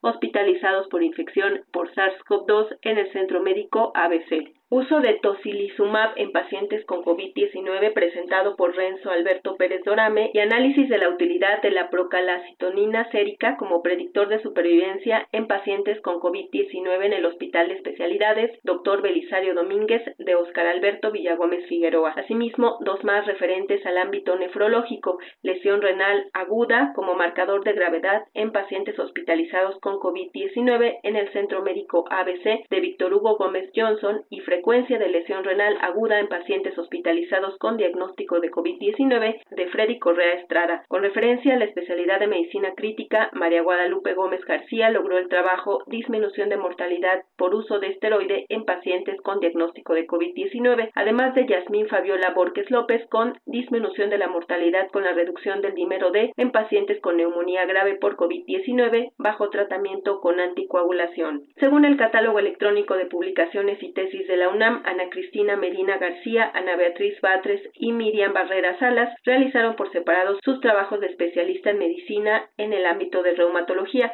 El primero se denomina Impacto de la pandemia por COVID-19 en la evaluación clinimétrica de ansiedad y depresión en pacientes con fibromialgia y el segundo Impacto de la pandemia por COVID-19 en la violencia en pacientes con fibromialgia. Y finalmente el trabajo serie de casos de pacientes con enfermedades reumáticas, autoinmunes, tejido conjuntivo y COVID-19. En anestesiología, María Fernanda Larcón presentó importancia del simulador en el protocolo de intubación. En imagenología, María José concluyó su investigación en efectividad de la tomografía computada como método de detección para COVID-19 en pacientes asintomáticos. Y en cirugía cardiotorácica, Lourdes Lilian López Down realizó el trabajo recepcional función contráctil del corazón en pacientes con infección por SARS-CoV-2 y enfermedad COVID-19, revisión sistematizada. Esta es la información de Yanira. Muy buenas tardes. Muchas gracias, gracias Cindy Pérez Ramírez. Y pues ahí están todos estos, estos trabajos relacionados con la COVID-19 que seguramente pues también son de mucha utilidad en estos momentos. Son investigaciones ahí que se tienen eh, sobre este tema. Nos vamos ahora a las breves internacionales con Ruth Salazar. Internacional RU. Después de las festividades navideñas y de fin de año, los casos diarios de COVID-19 a nivel mundial repuntaron este lunes en más de 740 mil en solo 24 horas. La segunda cifra más alta en lo que va de la pandemia, de acuerdo con las estadísticas de la Organización Mundial de la Salud. El diario estadounidense The Washington Post difundió una grabación de una conversación en la que el presidente Donald Trump presiona al secretario de Estado de Georgia para que encuentre 11.780 votos que le darían la victoria en dicho estado. Posteriormente, la opinión pública de la nación norteamericana se ha volcado sobre el tema y señalan que el aún mandatario podría afrontar una denuncia penal por un delito electoral. El gobierno de Irán informó este lunes que ha comenzado a enriquecer uranio al 20% en una instalación nuclear subterránea. La declaración se produce en medio de la escalada de tensiones con Estados Unidos y marca el mayor incumplimiento del acuerdo nuclear de 2015 la justicia británica rechazó la extradición del activista Julian Assange a Estados Unidos, con el argumento de su precaria salud mental y el riesgo de suicidio por las duras condiciones de confinamiento. Por su parte, el gobierno estadounidense anunció que apelará a la decisión. Tras obtener una amplia mayoría en los comicios pasados, el chavismo retomará mañana martes el control del Parlamento venezolano, pese a que las principales fuerzas opositoras lideradas por Juan Guaidó han declarado que extenderán sus funciones durante un año, al considerar que las elecciones legislativas fueron un fraude. Los ministros de la OPEP, que reúne a los países del grupo petrolero y sus aliados, celebran hoy una reunión para fijar el nivel de producción para febrero próximo, con la posibilidad de que no se aplique un aumento previsto debido a la gran expansión de la COVID-19 en algunas naciones productoras. China afirmó que se opone con firmeza al comportamiento del gobierno estadounidense de politizar los asuntos comerciales, luego de que la Bolsa de Nueva York comenzó a sacar de sus listados de cotización a tres firmas de telecomunicaciones chinas, las cuales, de acuerdo a Washington, tienen lazos con el ejército chino. Bien, pues continuamos. Gracias, gracias Ruth Salazar por las breves internacionales. Y bueno, pues eh, en torno a lo que mencionaba de Juliana Assange, pues hoy el presidente López Obrador dijo que buscará la posibilidad de ofrecerle asilo político a Juliana Assange, fundador de la plataforma eh, Wikileaks.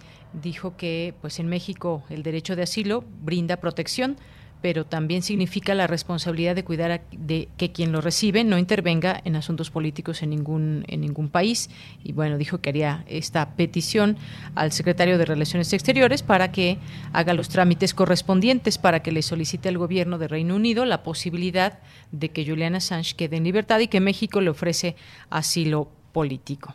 Continuamos. Porque tu opinión es importante, síguenos en nuestras redes sociales, en Facebook como Prisma RU y en Twitter como arroba PrismaRU. Continuamos dos de la tarde con 25 minutos. La Coordinación de Difusión Cultural de la UNAM y el Centro de Estudios para el Uso de la Voz anunciaron la realización de un taller intensivo para la rehabilitación pulmonar post-COVID dirigido a personas recuperadas de la enfermedad, pero que tengan afectaciones considerables en el aparato respiratorio o disminución en su capacidad pulmonar. Así que vamos a invitarlos y a platicar sobre este tema con Mari Carmen Cortés, que es especialista en terapia de la comunicación humana. ¿Qué tal, Mari Carmen? Bienvenida, muy buenas tardes. Muy buenas tardes, Deyanira, aquí a todo tu auditorio de Prisma RU UNAM. Pues Mari Carmen, qué gusto tenerte por aquí con nosotros porque me parece que esto es importante para aquellas personas que han pasado por una situación difícil y que han visto afectado eh, su sistema respiratorio, sus pulmones. Y cuéntame de esta, de este taller, de qué se trata, quiénes están invitados, cuándo comienza. Adelante. Claro que sí. Mira, esta es una iniciativa del Centro de Estudios de la Voz, CEU Voz, que en combinación con Teatro UNAM se está ofreciendo gratuitamente a las personas que han sido resilientes del COVID, pero que han tenido alguna afectación, eh, pues en, sobre todo en su respiración o han quedado eh, afectadas en este sentido. ¿Por qué, ¿Por qué nosotros que somos eh, el equipo de maestros de CEUVOS nos interesó hacer esta aportación a México? Por eso el taller se llama Respira México porque es nuestra, digamos, es nuestra, mm, es nuestro modo de, de trabajo a partir de la voz. El aire es el precursor de la voz y nosotros trabajamos específicamente no nada más con el aire como precursor de la voz, sino con lo que pensamos, con lo que sentimos, con lo que expresamos.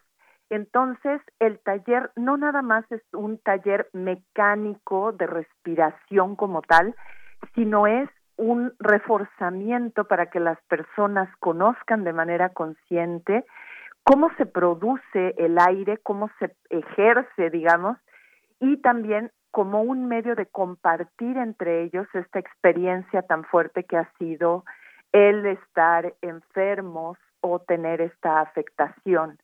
Entonces, eh, se ha generado una, una práctica, digamos, con varios maestros especialistas en, el, en la voz eh, que estamos colaborando y con el cuerpo eh, que estamos colaborando para hacer este, este, esta, para hacer a México respirar de esta forma. Claro, claro, pues Respira México, ese taller intensivo, auxiliar en la rehabilitación pulmonar post-COVID-19 y que, bueno, yo cuando, cuando vi anunciado o, que supe de este, de ese taller, quizás me imaginé también un poco la parte eh, médica. Cuéntame quién, eh, quiénes van a impartir o cómo será quienes nos estén escuchando que digan, bueno, pues yo sí tengo algunas afectaciones, va a ir más en la parte eh, de solamente eh, la respiración. Sabemos que hay muchas, eh, pues distintas formas de, respirar, sobre todo muchas personas que hacen yoga, por ejemplo, sabemos la importancia que se da al tema de la respiración. ¿Cómo va a ser este, este, este taller? Y platícanos de una vez para apuntarlo en la agenda, ¿cuándo, ¿cuándo comenzará? Claro que sí, mira, eh, yo te lo podría decir como, digamos, si tú fueras una persona resiliente del COVID, la primera, la primera eh, recomendación sería que ya fuera un mes que hubiera pasado, que hubieras tenido COVID, ya que al principio los, las personas que han sufrido eh, pues están todavía muy muy bajas de, de, su energía y su sistema inmunológico todavía está trabajando a marchas forzadas. Entonces, al mes, digamos que ya podemos hablar de una recuperación eh, donde nosotros acompañamos a la persona. Somos tres o a veces cuatro maestros quienes intervenimos en este taller que dura una semana de lunes a viernes, una hora y media diaria, eh, donde este grupo de personas, tú pertenecerías a un grupo de personas que ha estado en tu misma situación, pero que eh, a, que realmente no está, digamos, no, no son personas que han sufrido exactamente lo mismo. Eh, lo que hemos visto con el COVID es que cada una de las personas tiene una forma muy particular de vivir su propia recuperación y de vivir su propio proceso eh, de enfermedad y de recuperación. Entonces es casi un acompañamiento muy personalizado, eh, nosotros somos un equipo de maestros y hay una persona que hace coro, que además hace meditación. Eh, es una, hay maestros que hacen técnica vocal, que son los que enseñan específicamente la, la respiración natural con la que nacemos y simplemente lo que hacemos es acompañar a las personas para que la hagan consciente. Cómo se genera la respiración libre y natural, diafragmática, con la que nosotros nacemos. Es como un volver a renacer o recuperar esta posibilidad. Y la otra forma de aprendizaje o de abordar a, la, a, la, a las personas es a partir de la conciencia corporal a través de dos metodologías somáticas, que es el método Feldenkrais y el método Alexander.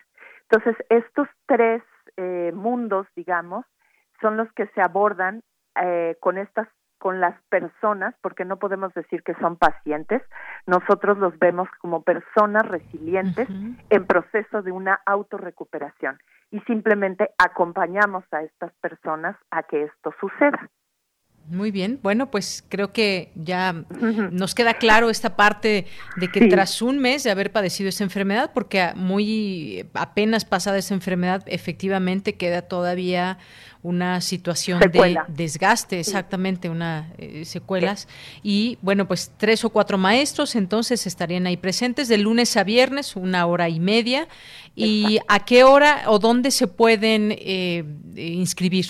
Es, mira, los talleres van a comenzar del son cuatro talleres que ya están eh, planeados para enero y febrero. Es uno es del 18 al 22 de enero, el otro es del 25 al 29 de enero, eh, el tercer taller es del primero al 5 de febrero y el cuarto taller es del 8 al 12 de febrero.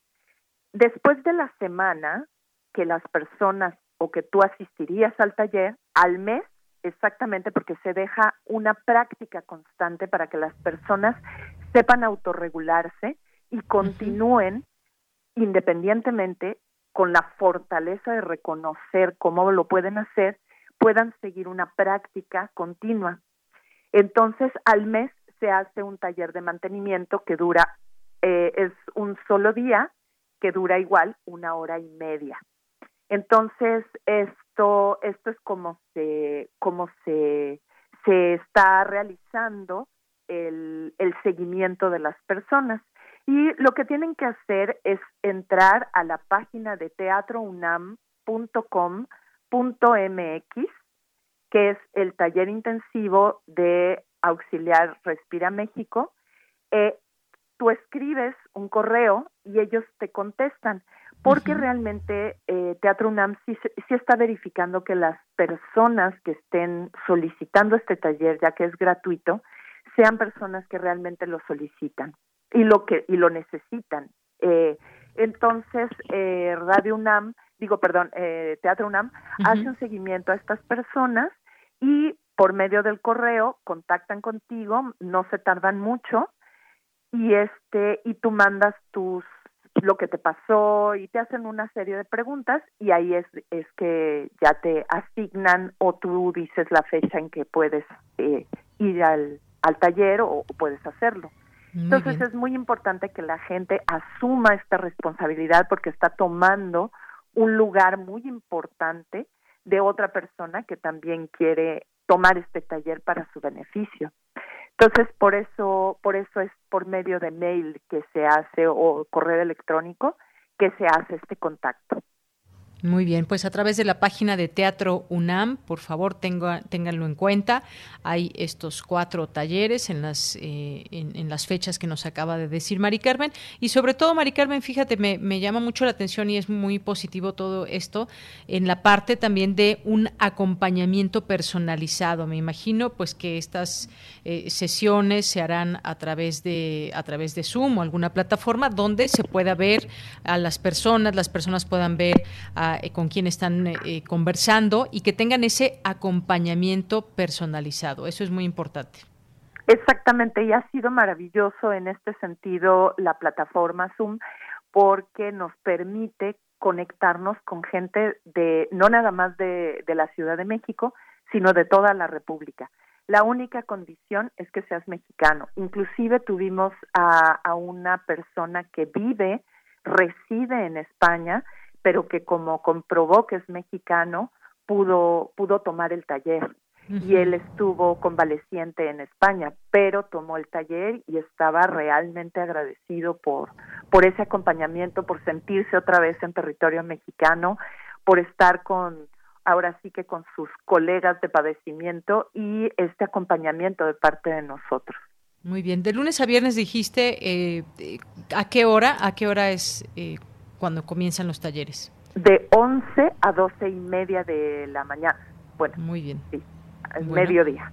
Y, por último te preguntaría, Mari Carmen, hay personas que no están tan familiarizadas con el tema de la tecnología o muchas personas de, la tercera edad quizás que hayan ya estado, eh, hayan atravesado por esta enfermedad, pero que quisieran ser parte de este curso. ¿Se vale que alguien nos pueda, digamos, asesorar, que alguna persona cercana a ellos haga este trámite para que otra persona eh, finalmente pues pueda tomar este, este taller?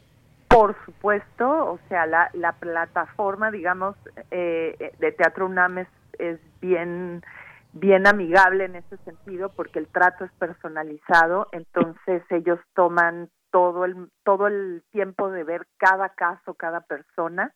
Entonces, si simplemente explican esa situación, eh, ellos están dispuestos a aceptarlo y en el dado caso del, de la utilización de la plataforma Zoom, también pueden estar las, eh, las personas de casa ayudándoles si hay algún nieto, si hay algún sobrino, una persona joven que los puede ayudar, por supuesto que sí.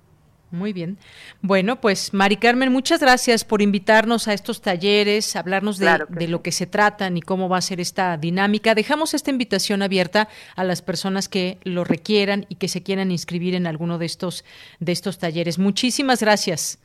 Gracias, Deyanira. Y nada más decirte que el día de hoy creo que el periódico La Jornada eh, dio una nota sobre esto para que las personas puedan eh, googlearlo o verlo físicamente y ahí tener la, la dirección precisa de Internet donde buscarlo. Claro que sí. Mari Carmen, muchas gracias. Te mando un abrazo. Muchas gracias, Deyanira, y gracias a Prisma RUNAM por eh, darnos este espacio. Muchas claro gracias. que sí. Cuando lo necesiten, aquí está este espacio. Muy buenas tardes. Hasta luego. hasta luego. Mari Carmen Cortés es especialista en terapia de la comunicación humana. Continuamos. Relatamos al mundo. Relatamos al mundo.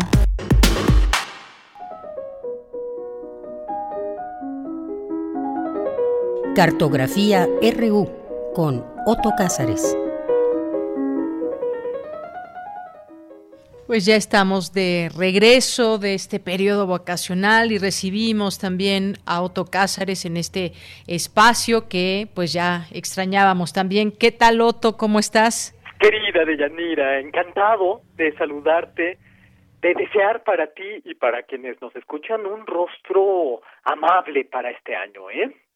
Claro que sí. A que así sea. una buena manera de comenzar el año 2021 es celebrando el año Dante a 700 años de su desaparición biológica, pero a 700 años también del inicio de su presencia de siglos indiscutida. De eso va a tratar esta participación radiofónica y la que sigue sobre Dante Alighieri, porque en una de sus obras, El convivio, Dante afirmó que la edad termina a los 70 años, pero que si seguimos viviendo, quizás alcancemos la sublimidad. Bueno, pues él fue la primera excepción a su principio, porque Dante nació en Florencia en el siglo XIII, mayo de 1265, y murió en 1321. Vivió 56 años, es decir, le faltaron 14 para arribar a la edad sublime que él mismo había dispuesto a los 70 años. Cuando a los 35 años Dante escribió la Divina Comedia, no se hallaba, como afirmó, a la mitad del camino de su vida. 56 años vivió Dante, de los cuales vivió exiliado de su Florencia natal 19 años. En el exilio, de hecho, Dante escribió la Divina Comedia. Su padre era prestamista, como muchos florentinos de la época, pero se sabe que el padre no gozaba de muy buena fama. Quizás, no se ha dicho la última palabra, este prestamista haya enviado a su hijo Dante a la Universidad de Bolonia, una de las universidades pues más prestigiadas y una de las más antiguas también. El caso es que desde muy temprana edad Dante muestra en sus textos una erudición vastísima, erudición vastísima acerca de temas sagrados y de temas humanos. Su padre lo prometió a Gemma Donati desde los 12 años y ya desde su juventud Dante era muy consciente de su valía como artista, de su valía como poeta, y no cejó en su afán por conseguir prestigio. Quiso obtener notoriedad, no solo como poeta, sino como poeta natural, en un tratado sobre el agua y la tierra, y vivió una vida agitadísimo en, la, en lo político, porque fue miembro del partido Guelfo, eh, indisolublemente unido a las conjuras del poder de los papas. Después de un tiempo, Dante se vengó del Papa Bonifacio VIII, mandándolo al noveno círculo del infierno, porque la intriga de Bonifacio VIII es la historia que lo llevó al exilio y a sentir una profunda repugnancia por la política. La política italiana de la época, en la que vivió Dante, estaba dividida en dos facciones, los güelfos, que eran partidarios del Papa, y los gibelinos, que eran eh, partidarios del, emperador. Dante, antes del exilio, era guelfo blanco, es decir, era partidario del Papa, pero crítico con este. Eh, sobre la Divina Comedia, sobre la forma, el tamaño y el lugar del infierno de Dante, así como algunas de sus fuentes de inspiración, el concepto de purgatorio y el vastísimo conocimiento que Dante tenía de las escatologías musulmanas, griegas, romanas, cristianas, sobre ilustradores de la Divina Comedia, de Botticelli a Blake, de eso les voy a hablar en la próxima cartografía, si me hacen el favor de acompañarme. Ahora, en esta, voy a centrarme en lo que sería el prólogo o preludio de la, de la Divina Comedia. Este prólogo prólogo se halla en una obra temprana de título Vida Nueva, una obra cuya primera frase es tan sonora, tan memorable como aquella primera frase de la Divina Comedia. La primera frase de la vida nueva es la siguiente. En aquella parte del libro de mi memoria, antes de la cual poca cosa podía leerse, se encuentra un rótulo que dice comienza la vida nueva. Esta obra, Vida Nueva, es el registro poético de sus encuentros con Beatriz en las calles, en, las, en los puentes y en los templos de Florencia. Todos estos encuentros en múltiplos de tres. Ahora voy a explicarles un poco más esto. En Vida Nueva, Dante rememora la ocasión en que ante él, de nueve años, se le apareció vestida de nobilísimo color Beatriz, que tenía ocho años. es una niña la que causa una conmoción tan grande de amor y de e idealización en un niño de nueve. El amor es un juego de niños. Dante, eh, desde los nueve, dice reconocer a la, a la que cantará por siempre. Nueve años después de este primer encuentro, él, ya de 18 años, vuelve a encontrar a Beatriz por las calles de Florencia y en esta segunda ocasión, Dante recibe de Beatriz una sonrisa y una inclinación gentil de la cabeza.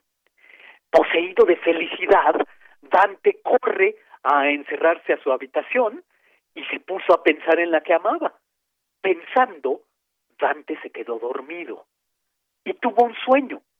Vio envuelto en una nube rojiza a un ser monstruoso y alegre a un mismo tiempo, que en los brazos tenía una personita envuelta en un manto rojo. Esta personita era Beatriz, a la que el monstruo le hacía comer el corazón del poeta. Un tema parecido, el del corazón comido, se repite en la poesía de la época. Sin ir más lejos, eh, Boccaccio, en la cuarta jornada del Decamerón, habla también de un eh, joven de corazón comido. Ahora bien, si ustedes echan un vistazo a algún retablo de algún pintor del Trecento italiano, es decir, los contemporáneos de Dante, Duccio, Giotto, Cimabue, entre otros, verán circundando a las figuras protagónicas de los retablos, coros de ángeles, coros de mortales también, entre los que los pintores solían introducir retratos de sus amigos, pintores eh, introducían a sus papás, retratos de sus papás, de gente amada, que coincidían en el acto de cantar. Bueno, pues así pueden imaginar a Dante Alighieri, a Guido Cavalcante, a Guitone, a Chino de Pistoia, amigos poetas que se hacían llamar los fieles de amor, haciendo un coro. Los fieles de amor cultivaban lo que llamaban el dolce stil nuovo, el nuevo estilo dulce, que consistía en escribir en toscano, la lengua que con el tiempo se convirtió en el italiano. Escribir a las donna gentile, a las mujeres gentiles, en vez de cantarles en rígido latín, como era usanza en la época de Dante. Este coro imaginado de los amigos, de los fieles de amor, es un coro de, que celebra, que canta la amistad, una amistad de gran relieve para la historia de la cultura. La historia de esta hermosa amistad entre los fieles de amor tuvo origen en la poesía. Dante, después de tener el sueño que acabo de referirles, el monstruo eh, repulsivo y sonriente al mismo tiempo que tiene una personita en los brazos y le da de comer el corazón del poeta, eh, después de este sueño, se propuso escribir un soneto titulado A toda alma y se lo envió a sus colegas poetas rogándoles que le interpretaran el significado del sueño. Una petición que fue respondida por sus amigos. Guido Cavalcanti, el más cercano a su corazón, el más eh, cercano a sus afinidades, aunque después tuvo un rompimiento con él, interpretó el sueño y interpretó el soneto eh, como la muerte próxima de Beatriz, algo que en efecto aconteció. El poeta, y esto nos lo cuenta en la vida nueva, cae enfermo y se indispone por nueve días. Hemos dicho que todo ocurre en múltiplos de tres. Y al noveno día de la enfermedad, Dante tiene la premonición funesta de la muerte de Beatriz. Su amada muere cuando el nueve se completa nueve veces en la decimotercera centuria. Esto es el 8 de junio de 1290. Dante da la hora exacta y la fecha exacta en tres calendarios distintos, en árabe, en sirio y en calendario juliano, que era el vigente en la época de Dante. Eh, a partir de la muerte de Beatriz, eh, Dante toma cada uno de sus nuevos días como una oportunidad. Vita Nova, que es una obra de juventud, insisto, el preludio a la Divina Comedia, es una obra en la que en las últimas páginas termina pidiendo vida. Vida porque Dante espera poder decir acerca de Beatriz lo que no había sido dicho acerca de ninguna, de ninguna mujer. Es una premonición de la comedia, porque ya en Vita Nova eh, Dante había gestado el proyecto nada menos que de transfigurar a Beatriz en teología, o por lo menos equipararla a, la teología, hacer compatible el amor sensual con el amor cristiano. Beatriz es desde luego un símbolo literario, pero vivió en la realidad histórica. Poco se sabe de ella. La Beatriz histórica es Beatrice Portinari, que era esposa de un banquero florentino y que murió de dolores de parto a los 23 años. Y esto, pues, no es más que una evidencia de cómo los artistas parten de una realidad para transformarla según sus propios transportes. Perder a Beatriz para idealizarla mejor y pedir vida para decir lo que no ha sido dicho de ninguna. Aquí voy a detenerme en espera de nuevos días radiofónicos para comenzar el año Dante 2021. Se cumplen 700 años de su muerte y eh, aquí lo vamos a celebrar y así iniciamos, iniciamos pues las labores de los días de 2021. Esto es lo que yo tengo que decir este primer lunes radiofónico, 4 de enero de 2021. Excelente, pues muchísimas gracias Soto, gracias de verdad por esta participación. Te escuchamos la siguiente semana y mientras tanto un abrazo. Un abrazo para ti, feliz año para todos los que nos hacen favor de escucharnos y desde luego el equipo entrañable de Prisma RU. Claro que sí, Otto. Hasta luego. Hasta luego. Buenas tardes. Prisma RU. Relatamos al mundo.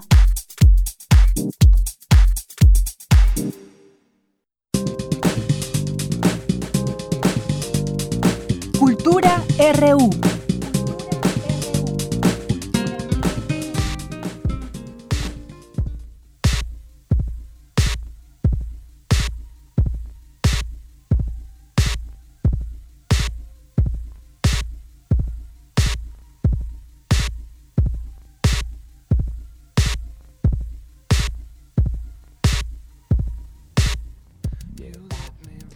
Bien, pues nos vamos ahora a la sección de cultura con Tamara Quiroz, que ya está en la línea telefónica. ¿Qué tal, Tamara? Muy buenas tardes. Deyanira, muy buenas tardes. Como siempre es un gusto poderles saludar a través de las frecuencias de Radio UNAM en este, nuestro primer programa en vivo del 2021. De verdad es un placer saludarlos, saber que están ahí, que este sea un mejor año. Por supuesto, abrazamos sonoramente a los que nos permiten acompañarnos en esta tarde de lunes y pues ya casi nos acercamos al final del programa, no sin antes dejarles una, una sugerencia para que lean en estas en estas en estos días, ¿no? Siempre entre los propósitos de año nuevo hay eh, esta opción de, de leer algo nuevo y bueno, hoy hoy les tenemos esta esta opción. Hoy nos vamos a transportar a la década de los 90, nos vamos a ir de paseo a otro país, a otra cultura a través de la literatura. Les comparto que en 2014 el Premio Europeo de Literatura fue para la novela de Janis Jones titulada Llegaba, eh, como la ciudad donde creció en Letonia. Y bueno, este libro ha sido traducido al español y editado por Abismos. Y para darnos más detalles de esta publicación, en la línea nos acompaña Siddhartha Ochoa. Ella es escritora y también fundadora de la casa editorial Abismos. Siddhartha, bienvenida a este espacio radiofónico. ¿Cómo te va? Muchas gracias, muy bien. Feliz año, semana y gracias por la invitación y por la entrevista. No, al contrario, gracias a ti por tomar esta llamada. Sabemos que te encuentras al norte del país y bueno, para nosotros es un gusto poder recibirte en este espacio. Oye, eh, pues me da mucho gusto tener también este libro en las manos y que nos puedas hablar de él. ¿Cómo llega Gelgaba a la casa editorial Abismo? Bueno, pues este libro eh, de literatura letona llega a mis manos por el catálogo de la plataforma Latin Literature que se encontraba en Frankfurt en el año 2018 cuando yo asistí como editora junto con otros editores mexicanos por parte de la Secretaría de Cultura y la que era entonces la Dirección General de Publicaciones. Y bueno, eh, contacté con la gente del Estado eh, de Letonia y me presentó un catálogo bastante amplio, interesante de literatura propiamente eh, del país. Y bueno, entre las joyas estaba esta novela el GABA 94, eh, que había ganado el premio de literatura europea, que se hizo recientemente, por cierto, la película el año pasado, bueno, el año antepasado, 2019. Y bueno, pues decidimos editarla, traducirla. Es la segunda novela que hemos traducido de letón al español. La primera fue Polvo en el reloj de arena de Arnold Junse, un filólogo que conduce televisión cultural en Letonia y ahora esta esta novela de Hannes Honef que como te comento se hizo película. Entonces a mí me pareció súper curiosa la historia, era de corte juvenil, pero al mismo tiempo apelaba a la nostalgia de la juventud perdida y de la época en la que finalmente triunfa un sistema económico y se implantan nuevos valores en la sociedad. Por supuesto. Eh, antes, antes de entrar en, la historia de la novela, me gustaría preguntarte, eh, Siddhartha, ¿cómo, ¿cómo fue? Bueno, es, es muy importante hablar de las traducciones, por supuesto, dar ese crédito a los que realizan este trabajo. Eh, en este caso, la traducción fue realizada por Ana Kerenina Ochoa, pero también eh, pues hubo ahí un trabajo en conjunto. Eh, ¿cómo, qué, ¿Qué nos puedes compartir sobre esta labor conjunta en la traducción de la novela? Fíjate que fue muy padre la colaboración que se hizo que se hizo entre la traductora eh, una correctora de estilo que se llama Aura Sabina es una poeta que vive en la Ciudad de México y entre las tres trabajamos bastante eh, que fuera una traducción adecuada porque había mucho lenguaje coloquial. Y eso era eh, es, este particularmente importante para la historia por lo que decidimos conservar estos rasgos del lenguaje de la cultura juvenil trasladándonos a México en un, en un español bastante neutro, pero que reflejara esa época. Entonces creo que ese fue el trabajo más difícil de traducción y de edición, que era conservar esta forma de hablar, pero sin inventar frases que no correspondieran al país donde se escribió esta novela. Por supuesto. Oye, Sidardi, ¿cómo ha sido este camino por la vía independiente en la editorial? Eh, ¿Cómo ha sido esta labor de retomar autores, historias que se gestan en otra parte del mundo, pero que al final nos hacen sentir identificados por el contexto, el contenido y sobre todo porque los estamos leyendo en nuestro idioma, ¿no? En este caso, el español. Claro, ese fue uno de los compromisos principales que adquirí cuando internacionalizó el catálogo, que es traducir lenguas que no se traducidas al español, porque tenemos traducción en gran escala de idiomas como el francés, el alemán, sobre todo el inglés, pero a mí me interesaba conformar un catálogo que tuviera lenguas que no fueran hegemónicas, eh, podrían ser europeas eh, o de otros países.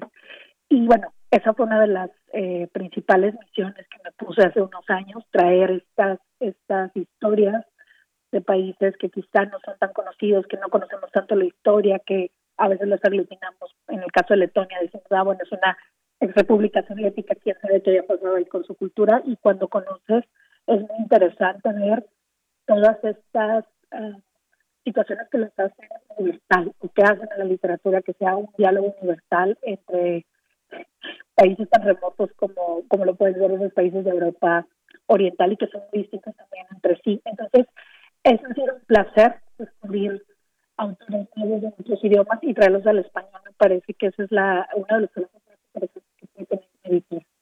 Por supuesto, es una maravilla, el resultado es muy bueno, sobre todo porque justo nos acerca a autores extranjeros, también nos brinda referencias sociales que tal vez desconocemos, pero a la vez nos hace sentirnos identificados con la época, con la música, hace referencia a, a grupos como Nine, Nine Niles o Nirvana o no sé, también, por ejemplo, está esta parte nostálgica de aquellos que fueron adolescentes en los 90 o los que vivimos esta época, ¿no? Y que al final, pues, pudimos compartir esta etapa de nuestras vidas, así que el autor no nos es ajeno. Respecto a esto, ya para irnos despidiendo, querida Siddhartha, ¿qué nos puedes compartir desde tu trinchera como escritora acerca de este autor? Fíjate que yo encontré una historia que ya narraba con nostalgia la década de los noventas y eso me pareció muy interesante porque eh, en los noventas parece que fue antier, ¿no? Que, fue, que, que es una época muy reciente y que se establece toda esta cultura global o que lo que ahora conocemos como la cultura de los millennials. Entonces ahí puedes ver como esa semilla ¿no? a través de una historia muy sencilla que es este chavo de una de un país que estuvo ocupado por los soviéticos donde se desplazó la lengua letona que hasta hace poco digamos eh, incluso en, la década de los 90 es cuando otra vez el letón vuelve a ser el idioma oficial en, en Letonia. Antes era el ruso durante la ocupación soviética.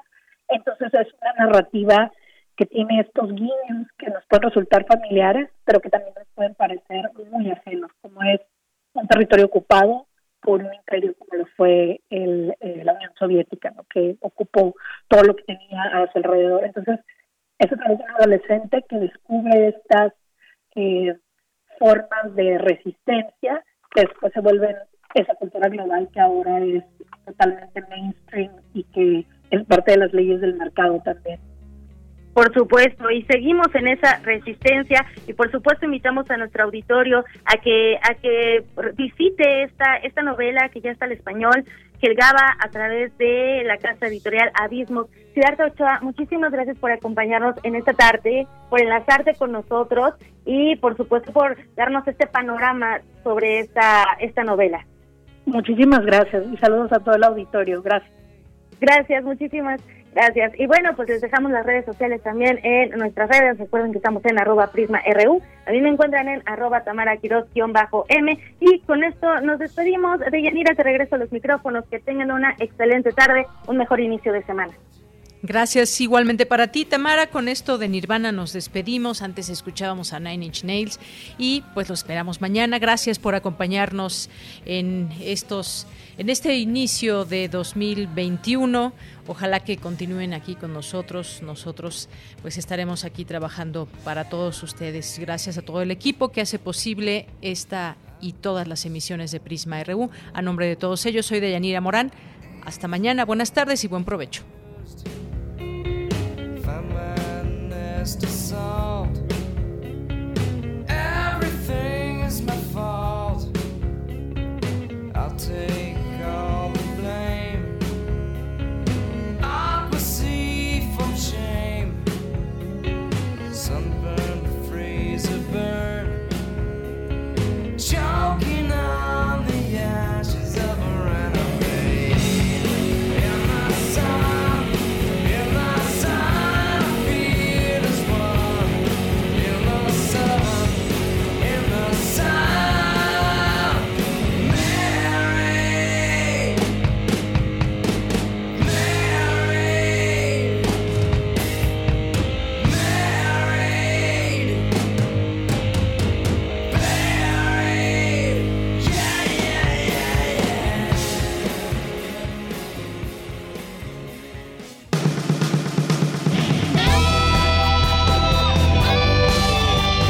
Prisma RU.